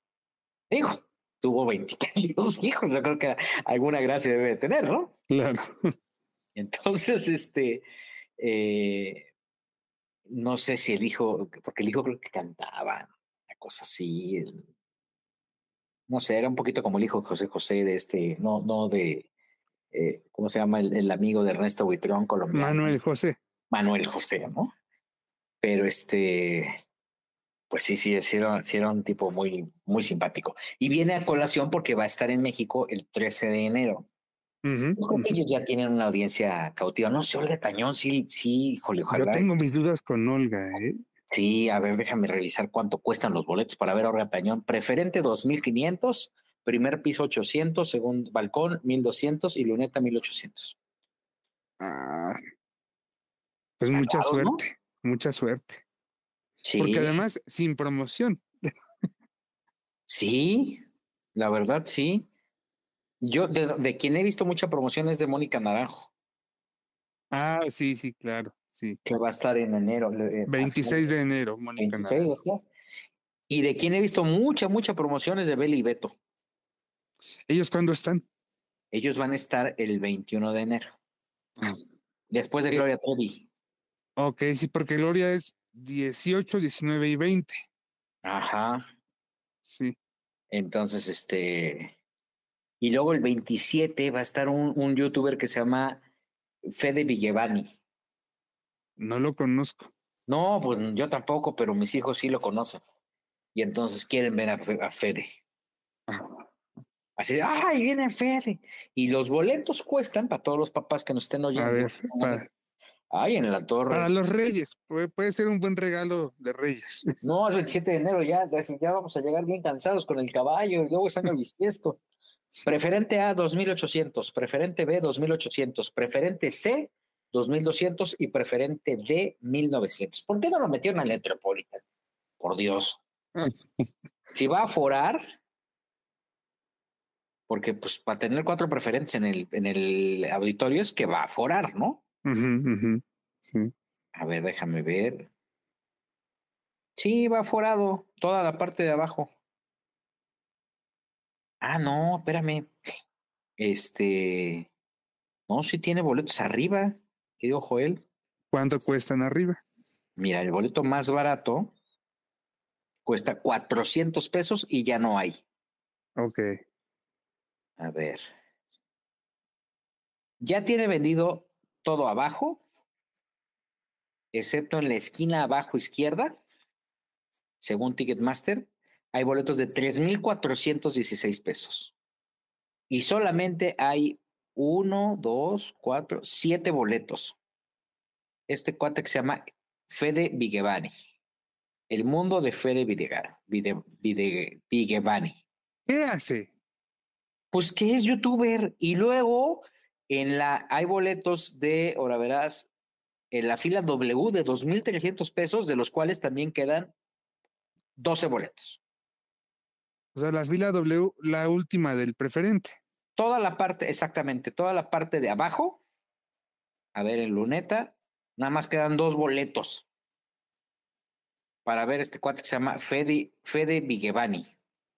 Y luego tenemos que saber qué es lo que hace. Porque... En la parte del primer piso, mil 1.200 pesos. A ver, primer piso de frente ya no hay boletos. Primer piso del lado izquierdo, nada más hay seis. Ok. Entonces, este, pues para los que van a llevar, híjole, yo voy a tener que. Como que tienes que apurarle, ¿eh? tengo que apurarme. Pero este, apurarle de esta noche, ¿eh? déjame decir. Tiene 39 millones de suscriptores en, en YouTube. No, bueno. Hace videos graciosos. Este. En TikTok pues, también tiene una Debe ser muy joven, supongo. Sí, sí, sí, es morrito, muy morro. Bueno, no tan morro, ¿eh? tiene 29 años. Ah, ok, bueno. Casi de mi edad. Sí. Es un chicuelo, este, chicuelo. Eh, sí, es un jovenazo. Este, pero pues tiene 39 eh, millones de suscriptores. Creo que ahí estábamos, creo que eso nos está haciendo, no nos está haciendo quedar nada bien, ¿verdad? Claro. 8 millones de suscriptores, 8 millones de seguidores en Instagram. Y pues, este, quién sabe de qué va su show, nomás dice el mundo de Fede Piguevani. Pero este, pues es un fenómeno. Eh, pues digno de analizar, ¿eh? Habrá que echarle una, un vistazo a sus videos porque si está vendiendo tanto, Debe ser por algo. Viene a México, dice Fede Vigavani, y sus vecinos están listos para recorrer el país con el show en vivo más grande que hayas visto. A través de una tarde de juegos, música y las cosas más inesperadas, este espectáculo promete hacerte vivir al máximo el mundo de Fede. Todo puede pasar en este show. Y luego pues, ya le preguntas, ¿qué hacen en el show? en su show, Fede promete una noche llena de anécdotas, chistes y sorpresas. no faltarán las imitaciones de personajes famosos y sus historias delirantes sobre la vida. Ok. ¿Qué carajo son los vecinos de Freddy? Freddy estará acompañado por los vecinos, los fachas y el Club Misterio, quienes se unirán para ofrecer una noche llena de diversión y entretenimiento. Este evento único te permitirá vivir emociones las emociones que disfrutas en los videos de YouTube de Fede. ¿Dónde va a ser el show de Fede? El famoso youtuber, bueno, esto, esto fue en otro, es en otro país. Y bueno, pues lo que es una realidad es que va a tener una fecha en el Auditorio Nacional que hasta el momento está completamente vendida. Igual que Beli Beto, ¿no? Sí, sí, claro. Y el show de Beli Beto, digo, me van a disculpar, pero la, la botarga del Beto está re fea. Ah, no, no, no, no, la conozco, pero lo que sí te digo es que el año pasado nos tocó eh, hacer un enlace con ellos, ¿sí? Eh, especialmente con la chica. Ajá. Y este, eh, pues yo no sé si fue de esas cosas que no haces mucho clic con el entrevistado. No les gustan. Tuve un mal día. Yo no sé, pero eh, ella con, con cierta flojera, no sé. Apatía. Sí, sí, sí, una cosa rara. Oye, fíjate que estoy viendo este, la, la capacidad de. Hijo, yo creo que el cañón va, va a cancelar, mi querido Joel, ¿eh? ¿Cómo va la venta de Olga? No, súper mal. Tú pones mejores asientos y dije, mejor venga. Llévese todos. Lo único que tiene, eh, o sea, que, que no puede, que, mira, las primeras una, dos, tres, cuatro, cinco, seis, siete filas del balcón están ocupadas. Y eso es porque son las de son prensa. las de prensa, claro. y de las filas de, de, del escenario hacia la parte de atrás, una, dos, tres, cuatro, cinco, seis, siete, ocho, nueve, diez, once filas son las que están completamente eh, no sé si vendidas, pero ocupadas. De ahí en fuera encuentras boletos en todos lados. Ay. Se me hace que va a cancelar. Es que ¿para qué el auditorio? O sea, yo sé que el auditorio, todo mundo quiere ir al auditorio, ¿no? Pero pues hubiera ido, no sé, al lunario. Sí. Pues no tienes que ser tan ostentoso, ¿no? O que, sí. o que metan en medio tiempo a Fede Vigavani. Ándale, eso puede ser. ¿No? Para que para que los vea. Gloria Trevi. Ah, no, ella es otra cosa. Ya, ella ya está muy hecha, ¿no? Sí, sí, sí. Ya ella siempre que va al auditorio, ya solita, ¿eh? Con todo y la broncota que se destapó la semana pasada, ¿eh? Sí, señor. Bueno, te voy a decir una cosa. Estoy ahorita viendo los boletos para Gloria Trevi. Sí, le falta poquito para llenarlo. ¿Qué día estás viendo? Tiene tres. Estoy viendo el sábado 20. Ah, ok, fue la última fecha que abrió. Ajá. Sí, porque seguramente ya los otros ya están. están si yo quiero ir, comprar boletos ahorita para Gloria Trevi, ¿dónde, en qué zona? Los mejores boletos están en. Se los puedes pedir a Sergio Gabriel. A mi hermano Sergio Gabriel, por supuesto. Y tiene libre la, la fila, por ejemplo, la fila P, toda la fila P está llena. Digo, está vacía. Ok. Si quieres algo más cerca, eso es lo más cerca. Hay dos boletos en la fila L y en la fila K. Ok. Donde están todas las cortesías, ¿no? La fila K. Sí, sí, Todos sí, los sí. invitados de los promotores lo sientan en la fila K. Cierto. Este, pero ya to, eh, todas las partes de adelante, seguramente Armando Gómez ya las tiene comprometidas para sus invitados. Y en la parte de arriba, pues este, eh, todavía el balcón tiene algunos boletos este, de 1.900 pesos eh, de ambos lados. Entonces, pues si quieres ver a Gloria Trevi, todavía tienes chance. A ver, me llena de curiosidad ahora que estamos este, aquí de metiche, ¿verdad? Reporteando. Es bien padre estar de metiche en esto. Pues, poco no. A mí me encanta, ¿eh? me llena de curiosidad Mónica Naranjo, mi querido Jess y mi querido Joel. Y estoy en posibilidad de. Estoy en posibilidad de confirmarte que es casi un hecho. Ajá. A ver, espérame. Yo creo no, que yo va bien. Mónica sí la salva, ¿eh? La, la fecha. Tiene su público, sí. Bueno, no sé, sí, yo creo que sí, las, sí los vende, ¿eh? ¿Cómo Porque un buen mapeo, la verdad. Hay muchos boletos, hay todavía boletos en, en primer, en, en, en, en, la parte de abajo, en la parte, en las partes laterales, ahí hay boletos todavía. Los balcones eh, casi, casi ya los tiene vendidos. Todavía le faltan varias filas, pero casi, casi. Y el primer piso también tiene sus rollos, pero pues el primer piso ya sabemos que se lo dan a la radio, ¿no? Porque la gallola, toda la gallola ya también está como comprada.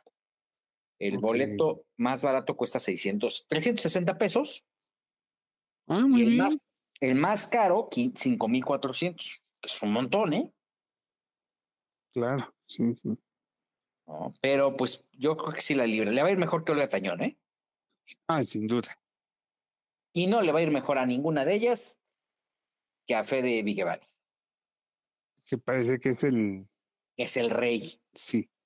A ver, no quiero meterme a ver cómo le va a, a los Askis, pero los Askis y Yaguarú tienen su público. Eh, Tienen precios populares, populares además, creo. ¿eh? El más barato creo que es de 180 pesos. 180 pesos y el más caro 1440. Muy bien, ¿eh?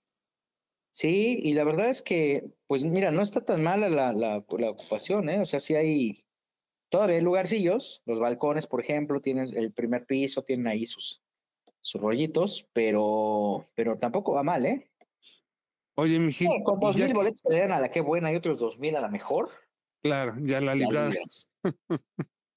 Y ya que estás en, ya que estás en, en este, en agente de ventas Ticketmaster, ¿podrías decirme, por favor, cómo va para mi Margarita, que va a estar el 14 de mayo, celebrando sus 44 años, y acaba de empezar la venta para Margarita? A ver. A ver, déjame ver. Mira, estoy viendo Oscar de León también.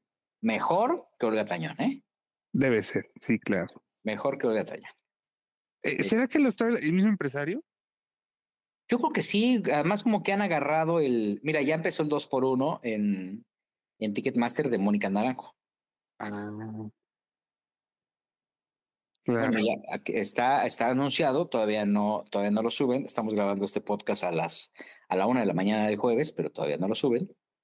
Este, y Margarita, ¿dónde va a estar? En la, en la Auditorio, auditorio. Mm, muy Sí. bien, déjame buscar a ver Margarita, A la, ver. di- la diosa de la cumbia, que está en el género folk, así le ponen. Este, esto va a ser, ahora verás, espérame, estoy bajando aquí, permíteme, le 14 de mayo. le estamos atendiendo. Yo creo que pues apenas va empezando la venta de boletos. El boleto más barato es de 366 pesos, el más caro 2600. Es un buen precio, parece. Sí. Y pues todavía hay un montón de boletos, la verdad. ¿eh? Los únicos que están bloqueados pues son la fila, ya sabes, las primeras de la fila A a la fila P, me parece que es. Eso está bloqueado todavía, entonces todavía, todavía pueden darse sus vueltas ahí. Ok. Este, sí, la fila P todavía tiene boletos, pero todo Ah, lo pero o sea, demás de la fila A a la fila P está no ya está disponible. bloqueado eso. Ok, Ya está bloqueado. órale. Yo creo que saben que van a tener muchos invitados. Entonces, este, Ah, En una de esas sí vendió, ¿no? Todos los boletos. Bueno, no todos, pero sí una buena parte de esas. no, vendió. pero nomás es preferente, ¿eh? Digo, la parte de hasta adelante, yo creo que hay muchos invitados, ¿eh? Ah, ok. Sí, yo creo que todavía no. Todavía no. A ver, todavía no. Además, regularmente está comprobado que los conciertos, su venta más fuerte es una semana antes, Sí, sí, sí, sí. ¿no? Ahí es donde viene como la recuperación y el estrés. Quiero ir a Mundo Pixar, me parece que este, le está yendo muy bien, están en la gran carpa Santa Fe, dice que están haciendo un Ajá. espectáculo maravilloso. Este, eh, los boletos eh, están en 600 pesos, Ok. O ahí siempre. Es un espectáculo inmersivo donde pues se convives con todo lo que con todo lo que se ha creado alrededor del mundo Pixar. Son varios horarios. Este, el boleto cuesta 693 pesos y hay un boleto de 990 pesos. ¿Por qué la diferencia es el VIP? El... Que hacer un VIP, ¿no? Sí, este, les eh, sugerimos que vayan con tiempo y vayan bien tapados porque hace un chorro de frío en Santa Fe. Uy, sí, claro. ¿no? Puedes pagar el estacionamiento también. Y pues este, si quieres algún boleto extra, es momento de que lo pidas, Robert. Ah, ok, muchas gracias. Y esta, esta sección fue patrocinada por Ticketmaster, claro. sí, hombre. Mira, terminamos. La hora hablando Ticketmaster se llama este Exactamente. Este es el momento Ticketmaster.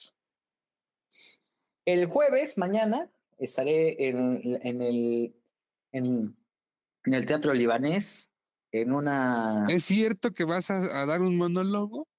No, no, no, voy a ser padrino, porque llega Eugenia Cauduro como una de las actrices que se incorporan a, a estos eh, relatos desgarradores de los monólogos de la vagina.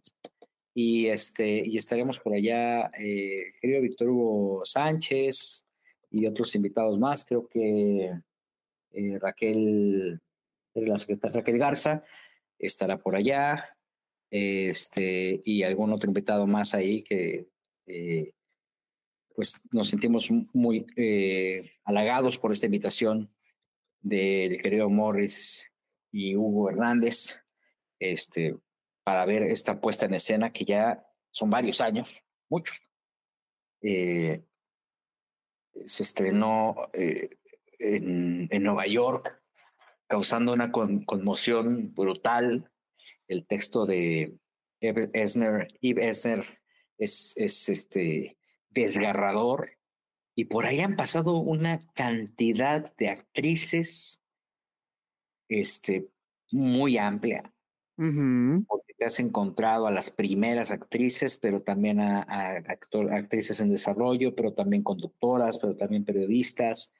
Y pues eh, e, e, es un relato que habla mucho de, de, este maltrato y de la serie de, de, de vicisitudes que pasa particularmente la mujer eh, a, través del amor, pero también la parte sexual, pero la mutilación que el momento es desgarrador cuando lo narran, eh, y una cantidad de cosas que se pueden descubrir y redescubrir, porque además de que, a pesar de que yo he visto esta obra varias veces, eh, siempre, siempre me ha dejado un sabor diferente por cada una de sus exponentes, ¿no? Sí, es que cada voz es una experiencia, eh, le pone su propio sello. Sí. Este, muchos años bajo la dirección de Jaime Matarredona, no sé si siga él ahí, eh, pero, pero, híjole, N cantidad de, de mujeres en esta apuesta, yo creo que ya le van pegando, no, yo creo que ya rebasaron por mucho las 100. Sí, claro, sí. Eh, mm, Sabes que, eh, pues yo creo que quien más me ha impresionado, híjole, no sé, es que han sido tantas, desde Anabel Ochoa, ah, Andrea Legarreta, eh, Rosángela Balbo, la difunta Rosángela Balbo. Bueno, es que hay cantidad, ¿no?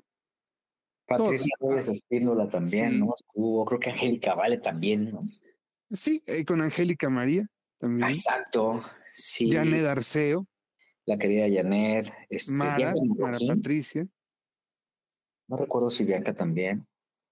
Pero eh, este, no recuerdo. Raquel Garza también, ¿no? Sí, Raquel, claro. Eh, Cintia Clitbo. es impresionante la cantidad de actrices que han pasado por ahí. Y lo profundamente reflexivo que es el texto y la necesidad, cómo, cómo es curioso porque a pesar de que es un texto que yo he podido escuchar varias veces, cada vez se agudiza más cada uno de los temas. Y eso es parte de la magia que tiene lo presentado. Eh, cuando me hicieron favor de invitarme, la verdad es que me sentí muy halagado porque Insisto, el texto es maravilloso, profundamente desgarrador y, formar parte de este, pues de, este reconocimiento y ver ahora que eh, Eugenia es quien llega también, pues creo que también le abre un, panorama muy grande a, la obra para que siga perpetuando y para que siga mandando este mensaje, porque además es impresionante ver las filas de gente que están a la expectativa y que han podido entrar y ver esta obra una y otra vez y salir como yo eh, profundamente consternados. Un esfuerzo maravilloso de Morris y mejor teatro eh, que, que, lo han hecho como los grandes y que le ha dado, pese a todo, ha, ha luchado contra viento y marea para que el teatro en México siga construyéndose. Eh, como lo que es, como uno de los espectáculos de primer nivel en el mundo. totalmente. Creo que tiene, tiene eh, pues diversos eh, momentos, sí, sí, unos eh, muy, muy sobrios, muy tensos por la naturaleza, pues, ¿no? del mismo, y otros tiernos, por esta parte de, de la niña hablando de su vagina, ¿no? Hay otra parte muy divertida, que yo creo que es la más divertida, la de los gemidos. Sí. Esa es muy buena. Y hay una parte sumamente emotiva, eh, e, evocando al, a la maternidad, al, al nacimiento. ¿Sí? Y es muy emotivo. Sí, Esto lo hace la, la mujer mayor. Sí. Carmen Montejo estuvo ahí. Sí, ahí estuvo, claro. sí, sí, sí, claro. Yo, yo tenía, o Susana Alexander, no sé si también. De Susana no me acuerdo. No me acuerdo, pero Carmen Montejo sí me acuerdo perfectamente. Fui, fui a eso, sí. Sí, sí, sí. Ah, pues bueno, pues vamos a ver qué es lo que pasa con esto. Eh, fíjate que estaba viendo, me encontré a Alejandro Aguirre, un, un eh, profesional del mundo de la música de primera línea, también un conocedor brutal de la música propio. Él, vivió pues los lanzamientos de Cristian Castro, el mismo Enrique Iglesias, de toda esta cantidad de estrellas que hay y que ha dejado el pop, la música eh, en México. le tocó todo, le tocó a Bárbara, le tocó un montón. Y, este, y trae un proyecto que se llama Los Clones. ¿Qué son los clones? Estuvieron presentes en la fiesta mexicana de, el, perdón, en la fiesta de fin de año de Televisa. Son dobles de Marco Antonio Solís, el Buki, Mijares, Emanuel, Ana Gabriel, Juan Gabriel, me parece. Ok. No sabes qué bien les va y qué buenos son. Porque son las voces, o sea, lo que tú oyes con Matute, por ejemplo, que son los covers de los ochentas, pero lo oyes con las voces semi-originales, con los clones de las voces. Ok. No son simis, porque no son lo mismo, pero más barato, son clones. Físicamente, este, digo, acá, eh, Manuel Mijares de acá está así, se ve medio pasadito de tamales. pero este, qué divertidos son y qué buenas voces tienen. Yo los vi en la fiesta de fin de año de Televisa, ahí cantaron, también cantaron en la fiesta de los ejecutivos de Televisa. Este, y no sabes qué bien les fue, ¿eh? Y que Alejandro Aguirre, eh, eh, son cinco imitadores que están dándole la vuelta al país y que aparentemente este año les va muy bien porque tienen giras por todos lados. Y lo que te cuesta llevar a, Emanuel y Mijares, pues te sale mucho más barato con estos dos, con estos personajes que, eh, que te están evocando estos recuerdos y que musicalmente se oyen, al menos en cuanto a voz como imitadores, se igualitos. No más falta Manuel José, fíjate. Ah, claro. que le hablen, a lo mejor para eso el, el negocio. Pero fíjate que a Manuel José le va re bien, ¿eh? Sí, sí, sí, claro. Le va re Tiene su, su pequeño nicho, sí. Pues, a mí se me hace talentoso, muy talentoso, ¿sí? El problema fue, para mí, el problema es eh, la forma en la que se introdujo al medio. Se enfrascó en una discusión que era innecesaria, ¿no? Sí, muy, en una necesidad muy, muy fea. Fíjate que estaba viendo, a propósito, regresando. Oye, pero, ah, sí. No, pues, yo quería preguntarte respecto a los clones, evidentemente me es inevitable. ¿Quién interpreta a Juan Gabriel? ¿Qué me puedes comentar al respecto? No recuerdo, Joel, te la debo. Ok. No recuerdo, pero, pero voy a preguntar quiénes son. ¿Y qué tal lo hace? Bien, bien, bien, bien, bien. Además canta Abrázame muy fuerte y lo canta muy bien. Ok. Sí, sí, sí. Oye, ¿sabes? Hay unas jornadas que se llaman Cabaret Lunario, ¿no? Que también produce este, eh, tu amigo, tu, el que trae también a Gloria Trevi, este... Sergio Gabriel. Sergio Gabriel. Y están incorporando al Cabaret Lunario a Tania Libertad. Ah. El regreso, digamos que, pues yo creo que más en forma, ¿no? De Tania Libertad a los escenarios. Sí, sí, claro. E, el año pasado estuvo en el Teatro de la Ciudad, ¿sí? Y de hecho de ahí se deriva este disco que posteriormente lanzó para Orfeón. Claro, tiene razón, sí es cierto. Pues va a regresar al Lunario, este, esta voz extraordinaria, porque sigue cantando como los mismísimos ángeles. ¿eh? Ah, sí, es un gran talento. Enorme, enorme, tan de libertad. Y en este tema del cabaret lunario es, es, el mismo, es, digamos que es el mismo formato en el que Jorge Muñiz lleva ya no sé cuántos días. Debe llevar 52 o 53 shows. Fíjate nada más. Sí. Sí, sí, sí. Prácticamente de manera continua, él se presenta una vez al mes. Fíjate nada más, sí es cierto, sí, de hecho fue lo que me, él me comentó este, le fue re bien, oye. Sí. Luego contuvo, y fíjate que yo sé que, que, en la época de la pandemia no le fue muy bien porque dejó de trabajar. Y entonces esto le da, le da una, le dio un respiro maravilloso a Jorge. Totalmente. Creo que caben, no sé si caben 600 personas en el Lunari. Es, según yo, sí, son 600 o 700, depende de lo que tú quieras. Incluso te lo pueden, creo que, acondicionar para 500. Ajá. Pero no, yo creo que con Joque entran más, ¿eh? porque yo he estado ahí con él. Es que se arma una bohemia muy rica, sí, sí. Sí, sí, sí. Pero fíjate, o sea, ¿son cuántas fechas? Pues déjalo en 53. 53 fechas por, vamos a ponerle un promedio, 650 personas. Sí, señor. Ya metió 34 mil personas. Fíjate. Oye, muy bien. O sea, tres auditores nacionales. Por eso Sergio Gabriel no lo suelta. No, no, no, no, no. Pensando en que sean 600, ¿eh? Porque yo creo a mí que mete 800 personas ahí sin problemas. Es que sin problema, claro, claro, claro. Porque además son mesitas de... Oye, debe estar buenísima la venta de alcohol, ¿eh?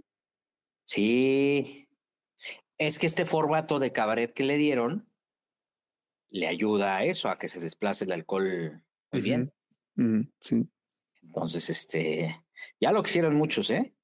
Sí, claro. Ya lo quisieron muchos. Y con este formato del cabaret, Creo que esta Estela Núñez ha, estado también en el formato del cabaret.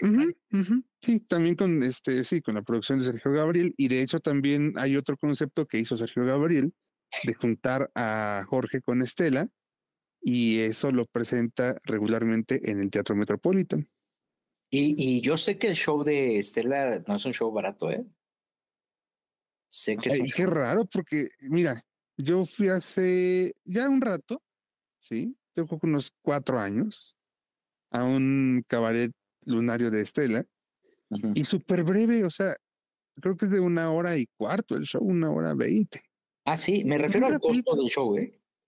Sí, sí. Pero yo creo que ella cobra bien. Sí, ella cobra bien. Sí.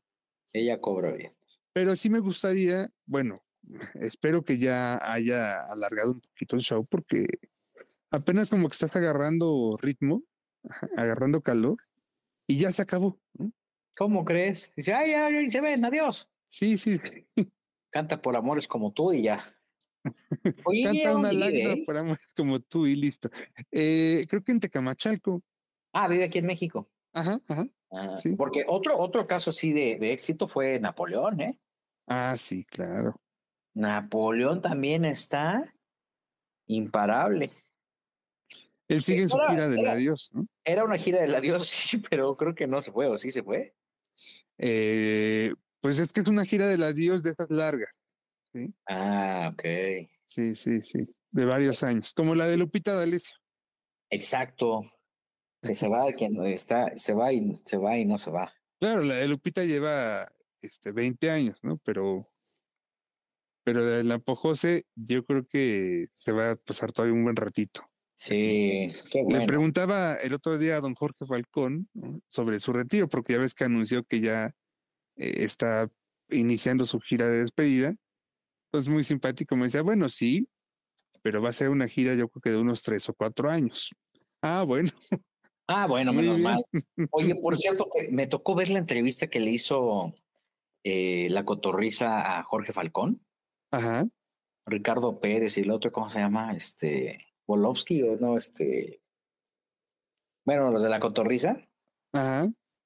Híjole, sentí. No, no, no me gustó. ¿Por qué? Me dio mucha pena. Eh, porque pues obviamente él lo invitan para, le invitan a estos cuates de la cotorriza para que este Sloboski y Ricardo Pérez como para romper un poquito este tema de la rivalidad que había entre el comediante y el estandopero, porque eh, no es ningún secreto que Jorge Falcón, pues, se ha expresado de los estandoperos hablando pestes por el lenguaje que tienen y porque pues dice que no son graciosos, ¿no? Y que pero la verdad es que a mí no me gustó el, el, mati, el tono que agarró. Es más, llegó un momento en que le apagué y dije, ay, ya, qué flojera. Este, una necesidad del maestro Falcón de subirse al tema innecesaria. Mm. Eh, y, y, obviamente desahogando chistes, pues misóginos, con las misóginas. Lo que han él dice, a ver, desde un principio, a ver, lo estando, pero no están descubriendo el hilo negro. La neta. Correcto. Comparto con él, ¿eh? eso lo comparto con él. Eh, porque yo ah, fui hace cuarenta y tantos años, me llevó un amigo y ahí hablamos y dijimos y, y este y, todo lo que están hablando, este no es nuevo, ¿no? no, bueno, tú ve a Polo Polo, ¿no? O sea, escuchar los discos de Polo Polo. Entonces, pero haz de cuenta que hubo una etapa, eh, hubo un momento en que ya eh, eh, los chistes que aventaba Jorge Falcón eran groseros y necesarios. Y raro, porque Jorge Falcón es raro que diga groserías. Es una de las virtudes que él presume siempre. Exactamente. Entonces, como que, como que él cayó en el, en el en un, en un ritmo en el que no tenía que caer. Cayó en, una, en un juego en el que no tenía que caer. Este, los comentarios eran profundamente innecesarios. Esta confrontación de pues, ustedes son unos pendejos, yo no, ¿no? más o menos así lo percibí. Mm. No tendría que decirlo. Pues un cuate que ha trabajado tantos años, ¿no? Es más, yo no sé ni para qué fue. Lo sentí pesado. Y, y, y, lo lamenté mucho porque Jorge Falcón es un cuate que tiene. Es una institución. Es una institución, sí, claro. O sea, ya no está Polo Polo. ¿Quién sigue? Jorge Falcón, evidentemente. entonces, ¿qué necesidad de meterse ahí? Sí llegó como para hacer las paces, pero además los chistes fueron soeces, innecesarios. Mal, mal. Y por cierto, que la semana pasada o hace unos días, Gustavo Adolfo Infante dio a conocer que Jorge Falcón estaba muy enojado porque quien le administraba el canal de YouTube era nada más y nada menos que Sergio Mayer. Ah. Y que lo hizo sin pedirle permiso. Ah, caray, o sea, ¿cómo? Entonces, que todas las regalías o todo lo que paga, lo que podría recibir Jorge Falcón, según la versión de Gustavo Adolfo Infante, este, pues le cae a, pero ¿cómo sin pedirle permiso? Eh, pues algo así me comentó, ¿eh? Hola. Yo no sé, pero si fue así, pues que hijo, ¿no? Sí, claro. Pues dice que, las regalías las cobró, las cobró él y que, fue un fraude y que le robó las regalías. Y pues se da a propósito de lo que aparentemente Gustavo también dio, más bien lo que Gustavo dio a conocer, de aparentemente también Sergio estaba haciendo lo mismo con las regalías de José José. Que Sergio lo ha negado una y otra y otra vez, ¿no? Sí. Entonces, pues bueno. Tiene un libro, ¿no, Sergio Mayer? Eh, lanzó un libro hace poco. ¿Y qué tal no he tenido oportunidad de leerlo, ni idea. No sé. Lo presentó a la Feria del, Libro. Sí, señor, en Guadalajara, sí, en la FIL. Pero como para qué? Pues que querrá ser candidato de algo, ¿qué? Eh, pues seguramente está haciendo su luchita, ¿no? Su camino. Sí, sí, sí. Este. Digo, también aparecen los libros de Anabel Hernández. Sí, claro, por si acaso. que me decían que han tratado de notificar a Anabel Hernández por todos lados y que ha sido imposible. Una persona que la está demandando, que nomás no le encuentran por ningún lado. Pues hubieran ido a la FIL, ¿no? Pues igual en Guadalajara lo hubieran encontrado, ¿ah? Claro, sí, sí. Y, pero con domicilio como tal no. No tiene. Oye, por cierto, otra pregunta que se va a presentar en el lunario eh, es Vivir Quintana. Ah, mira. Esta, la canción Sin Miedo, que es un clásico ya, este, que le abrió las puertas, pues la va a llevar a esta primera presentación. Entiendo que es en febrero.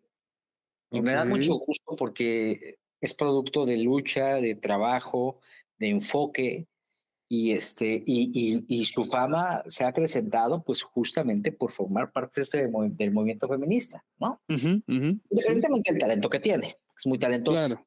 Pero escuchar la canción de Sin Miedo este, es, es impresionante. ¿eh? O sea, cuando lo está interpretando es una cosa impresionante. Se eriza la piel. Mira. Yo tuve la oportunidad de escucharla en Exa una vez que estuvo con Jesse Cervantes y la cantó en la mañana, ¿no? No, no sabes cómo se dice. Y luego dicen que estuvo en el Vive Latino y que también le fue increíble. Es que es una canción con, con espíritu, con mucho espíritu. Exactamente. Sí. Sí, sí, sí. Entonces, pues bueno, Vivir Quintana también estará en, en el lunario. Oye, ¿sabes quién viene pero al Pepsi Center? Gianmarco. Ah, sí. El primero de febrero. Sí. Ajá. Eh, me di cuenta porque están pagándole una campaña en Facebook, entonces me salió ahí su, su anuncio. Sí. Esto es, yo creo, a ver si, si tú tienes, eh, eh, me confirmas el dato, yo creo que va a ser el foro más grande que ha pisado Marco en la Ciudad de México, porque él regularmente viene al Lunario. Sí, yo lo vi en el Lunario.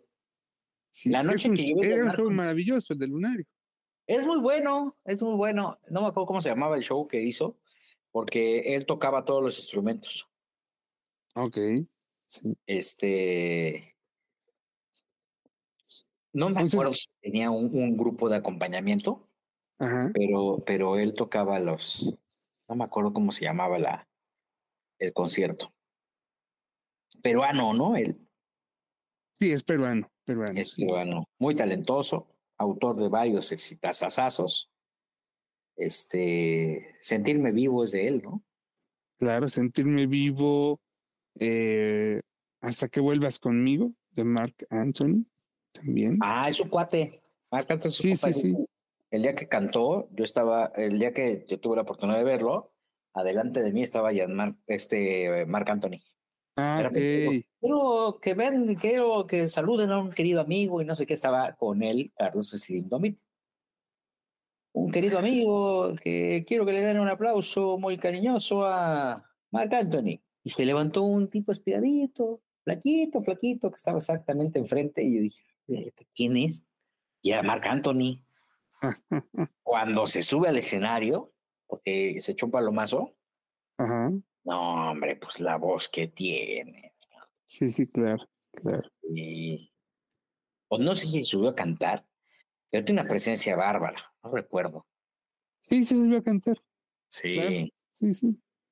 Pero sí. Entonces, pues, a ver cómo le vaya Marco. Este, en el Pepsi Center, que este lugar es un caos. Es un caos el Pepsi Center. Ahora que fueron las posadas, Ajá. pues como parecía romería, ¿no? está más organizado una tienda de liste. Bueno, no. Ay, Dios. Bodega o Ya ni existen las tiendas, ¿o sí? No, sí, sí hay tiendas de liste. Aquí en la del Valle. Aquí en la del Valle hay una, claro. Ok. Avenida Coyoacán, creo que es. Este. La que no existe es la de Vertis. Ah, ok. La otra vez pasé y estaba ya cerrado. Y entonces, este, el México que se nos fue, Un relajo ahí, este, todo, todo, la gente que vende, por ejemplo, los, los, fuimos, fuimos a ver a, a una estandopera, me invitó Ivonne de los Ríos a ver a Alex Stewart, creo que se llama. Ajá. Este, eh, y ahí estábamos, bien contentos. Eh, Alexa Suarte. Entonces, lo hicieron en un auditorio que se llama, eh, que dicen que te lo venden así pomposo como el auditorio del Pepsi Center. Pero no es un auditorio horrible que está en la parte superior, que es el auditorio GIR. Y digo horrible porque pues es un auditorio como para congresos de medicina. No es como para espectáculos. Ok. O sea, lo están usando ahí nada más como un gallinero para meter a sus artistas, a los artistas que no tienen la capacidad de convocatoria o que no tienen la fecha disponible, porque ese mismo día en todos los salones del World Trade Center, incluyendo en el Pepsi Center, en el salón principal, había todas las posadas de las, de las escuelas que te puedes imaginar y de las empresas. Y entonces ahí veías a la godiniza bailando, que el, el ingeniero con la secretaria, ¿no? Y luego ya se iban al, al baño y ahí en el pasillo se daban su besito, ¿no? Y luego su área de alimentos y bebidas las tienen en puestecitos distribuidos a lo largo de los salones, a lo largo de los pasillos de los salones. La atención de tercera, ¿qué digo de tercera? De quinta. Mala la atención, o sea, todo, yo me acuerdo que yo pedí una, una Pepsi Cola, este, y me la dieron así, yo la quería, a mí me gusta la Pepsi Black. Y entonces cuando le pedí que me cambiara la Pepsi regular por la Pepsi Black, me pedían hasta la factura del refri, ¿Cómo? No, es que necesitamos el ticket. Oye, pues el ticket te lo quedaste tú. No, pues esto lo necesito buscar. Entonces, llegó un momento en que le dije, ¿sabes qué? No me la cambies, mejor regresame mi lana. Bueno, me regresaron mi dinero. es tan complicado que es para ellos hacer un cambio de un producto a otro. Así la atención con todos. Uy, no. Chafísima la atención. Oye, la acústica me imagino que tantito peor, ¿no? Lo que pasa es que se oía el ruido de todos lados, o sea, en el pomposo auditorio Pepsi Center, pues se mete el ruido de la, de, la fiesta de la farmacéutica que tenía cumbias, y luego se mete el ruido de Pepsi Center que también tenía este caballo dorado, y luego había otro salón ahí que también tenía este no sé, este, el gran silencio, ¿no? Pues no, súper chafa. Súper chafa, la verdad. O sea, yo sí creo que es, es, es, necesario que se haga algo con los centros de espectáculos para que no sean eh, carniceros. Porque pues, si tú vas a ver un espectáculo, lo que quieres es verlo concentrado. Ese es el punto. No, no quieres ver y estar oyendo ruidajero de un lado a otro. No es que piense como viejito, pero pues, al final pues, no está padre, tú pagas un boleto. Y ojo para los artistas, para toda la gente que, que rente espacios, porque me parece que este tipo de circunstancias lo único que hace es que eh, tú relacionas eh, al artista con esa mala experiencia. Pues claro, yo creo que al final, cuando la próxima vez que te ofrecen ve al artista o que se presenta en algún lugar, pues te acuerdas de la experiencia, la ligas, y yo creo que ese es un factor negativo a la hora de elegir o no, decidir o no comprar un boleto. Claro, sí, no, no, no, no.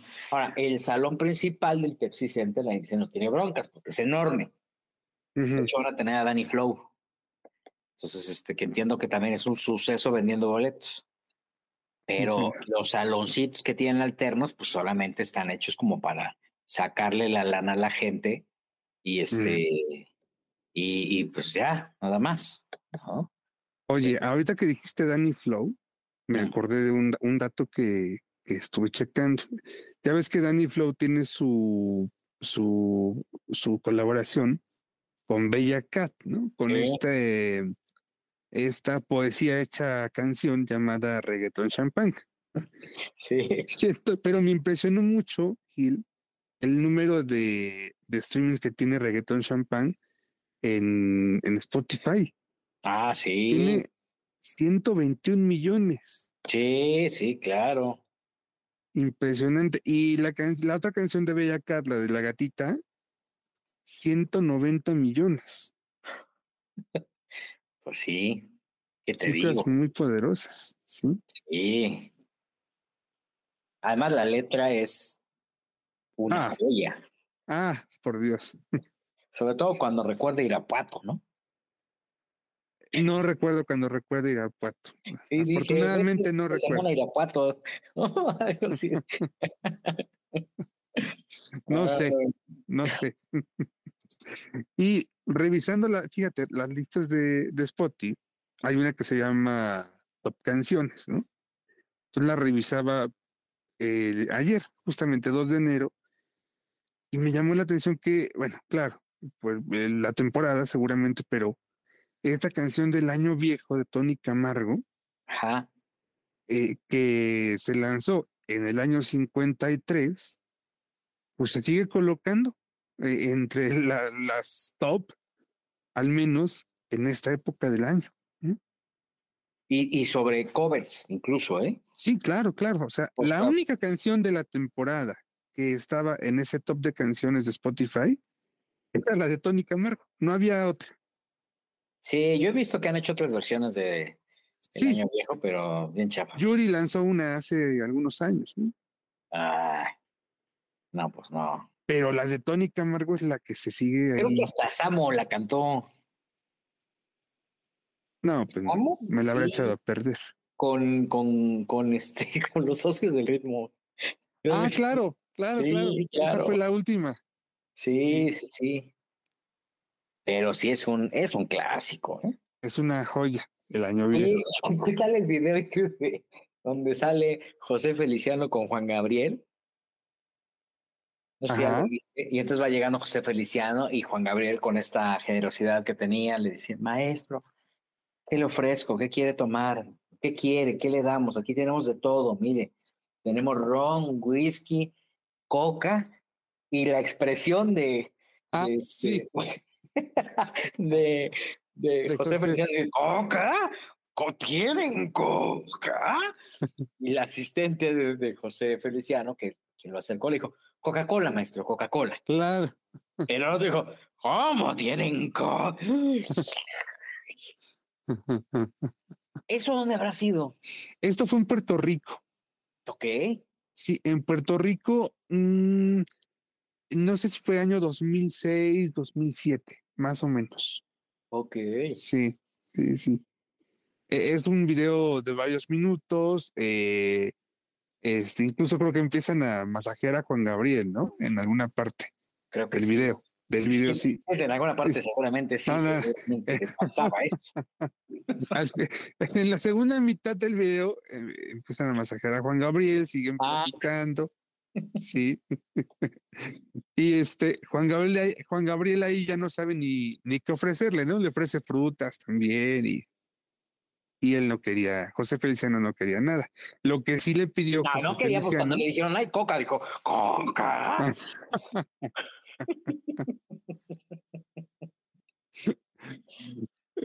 Lo que sí le pidió José Feliciano después es eh, un- una colaboración.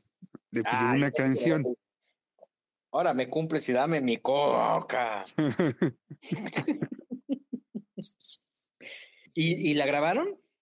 Eh, La grabaron, sí, hicieron un dueto que sale, no recuerdo si en 2-1 o 2-2, que se llama Amor del Alma, muy acorde a, las circunstancias de José, ¿sí? A, a la ceguera de José Feliciano, porque eh, la canción justamente habla de eso, ¿no?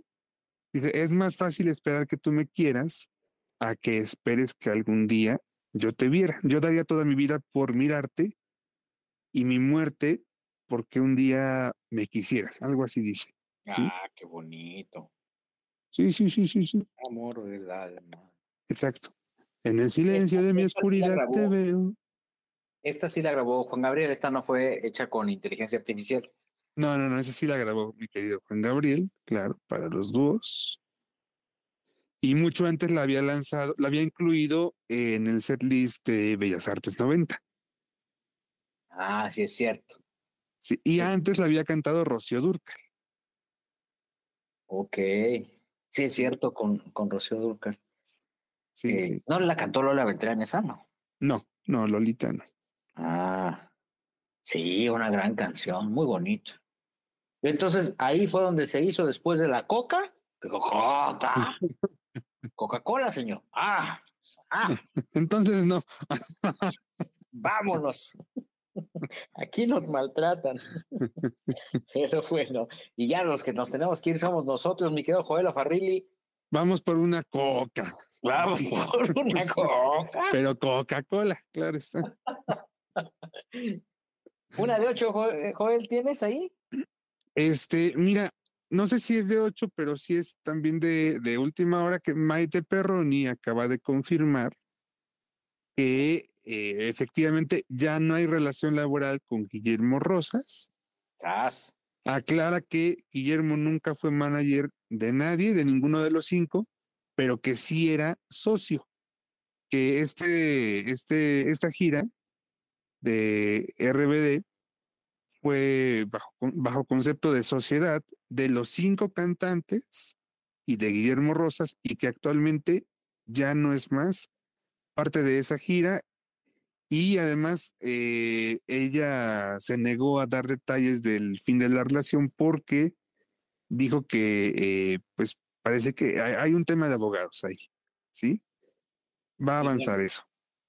Y esto, esto de alguna forma también pues tendría que eh, poner en la lupa quién podría ser el próximo manager de RBD y estoy en posibilidad de confirmar que las dos personas que están clavadísimas viendo la gira de RBD y el regreso y 40 cosas es el esposo de Dulce María y eh, Paco, ¿verdad? Paco se llama el esposo de Dulce María y Andrés Tobar, esposo, flamante esposo de Maite Perroni.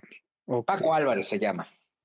Exacto, Paco Álvarez. Ellos son los, los que se van a encargar de hacer esta, esta gira unos corren tras la liebre y otros sin correr la alcanzan, dice por ahí la frase. Eso. Nunca antes mejor aplicado. Pero bueno, señores, señores, estuvimos con ustedes muy contentos de hacer este primer podcast del 2024, comprometiéndonos a que nos vamos a estar escuchando semana a semana. Y nos, Dios no dispone de otra cosa en este espacio este, independiente que, estamos tan agradecidos que nos sigan, hombre, porque nos escriben cosas bien bonitas. Joel Farrilli. Arrepiéntanse, porque el fin del mundo está cerca. El planeta no va a aguantar, dijo Yuri, algo de la flaca. Sí, lo vi esta tarde, ahí, porque están promocionando quién es la máscara.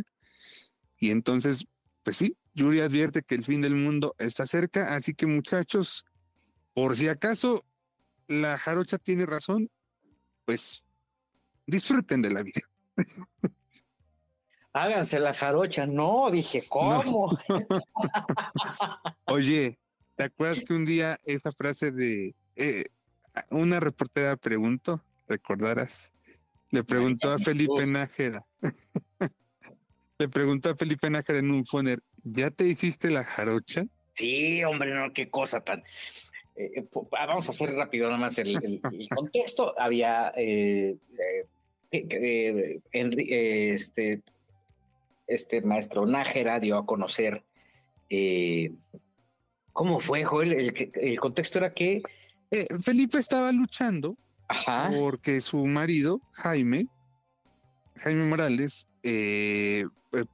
tuviera los beneficios sociales de la ANDA. Cierto, cierto. Y tenía mucho activismo con ese tema. Sí. Y entonces, pues en, ese orden, Mari Carmen Cruz lo busca y le pregunta sobre este tema, eh, porque justamente lo que querían era asegurar su futuro, ¿no? Este. Que al final lo lograron, ¿eh? Sí, claro, lo hicieron bien. Normalizar este, una relación homoparental. Y, y, y pues ya, ¿no? Al final ya lo, lucharon. Pero en estos, este, en estos chispazos de alegría que tiene Mari Carmen Cruz, reportera a quien le mandamos un abrazo muy fuerte. Brillantísima. se le ocurrió decir, bueno, y ya entrados en confianza, Felipe, estábamos ahí. Yo lo escuché. Ya entrados en confianza, Felipe, ¿tú estarías dispuesto a hacerte la jarocha? Y bueno, cómo se puso Felipe Nájera. Claro que este, le colgó, ¿no? Le dijo, no te ¿cómo te atreves a preguntarme eso, a faltarme al respeto? Y le colgó. Y a los 10 minutos, a los 5 minutos, yo ya tenía una llamada de, en esa época trabajábamos en Basta, de Felipe, me tocaba dirigir la sección de espectáculos. Entonces yo ya tenía una llamada de Felipe Nájera quejándose amargamente de sutil indiscreción de Mari Carmen Cruz. Sí, sí, así fue. Como un día mi querida Mari Carmen le preguntó a Joaquín Sabín en una conferencia, ¿no? Eh, maestro, ¿y cómo está su próstata? No. ¿Y qué dijo? Y le dijo Joaquín, mira, mi próstata funciona maravillosamente. Eh, si quieres al rato te lo demuestro. Ay, qué cosa. Es que hubo una etapa en la que hubo rumores, ¿no? De que padecía cáncer de, coste, de, próstata, una cosa así. Este. Y bueno, estas puntadas de, de este. De, de, de, sí. Solamente Mari Carmen las tenía. Sí. sí, sí, sí, Pero bueno, las tiene todavía porque tiene sus puntadas. Ya nos vamos, señores. Agradecemos infinitamente el favor de su atención. Nos escuchamos la próxima semana en este espacio donde quizá hablemos de ti.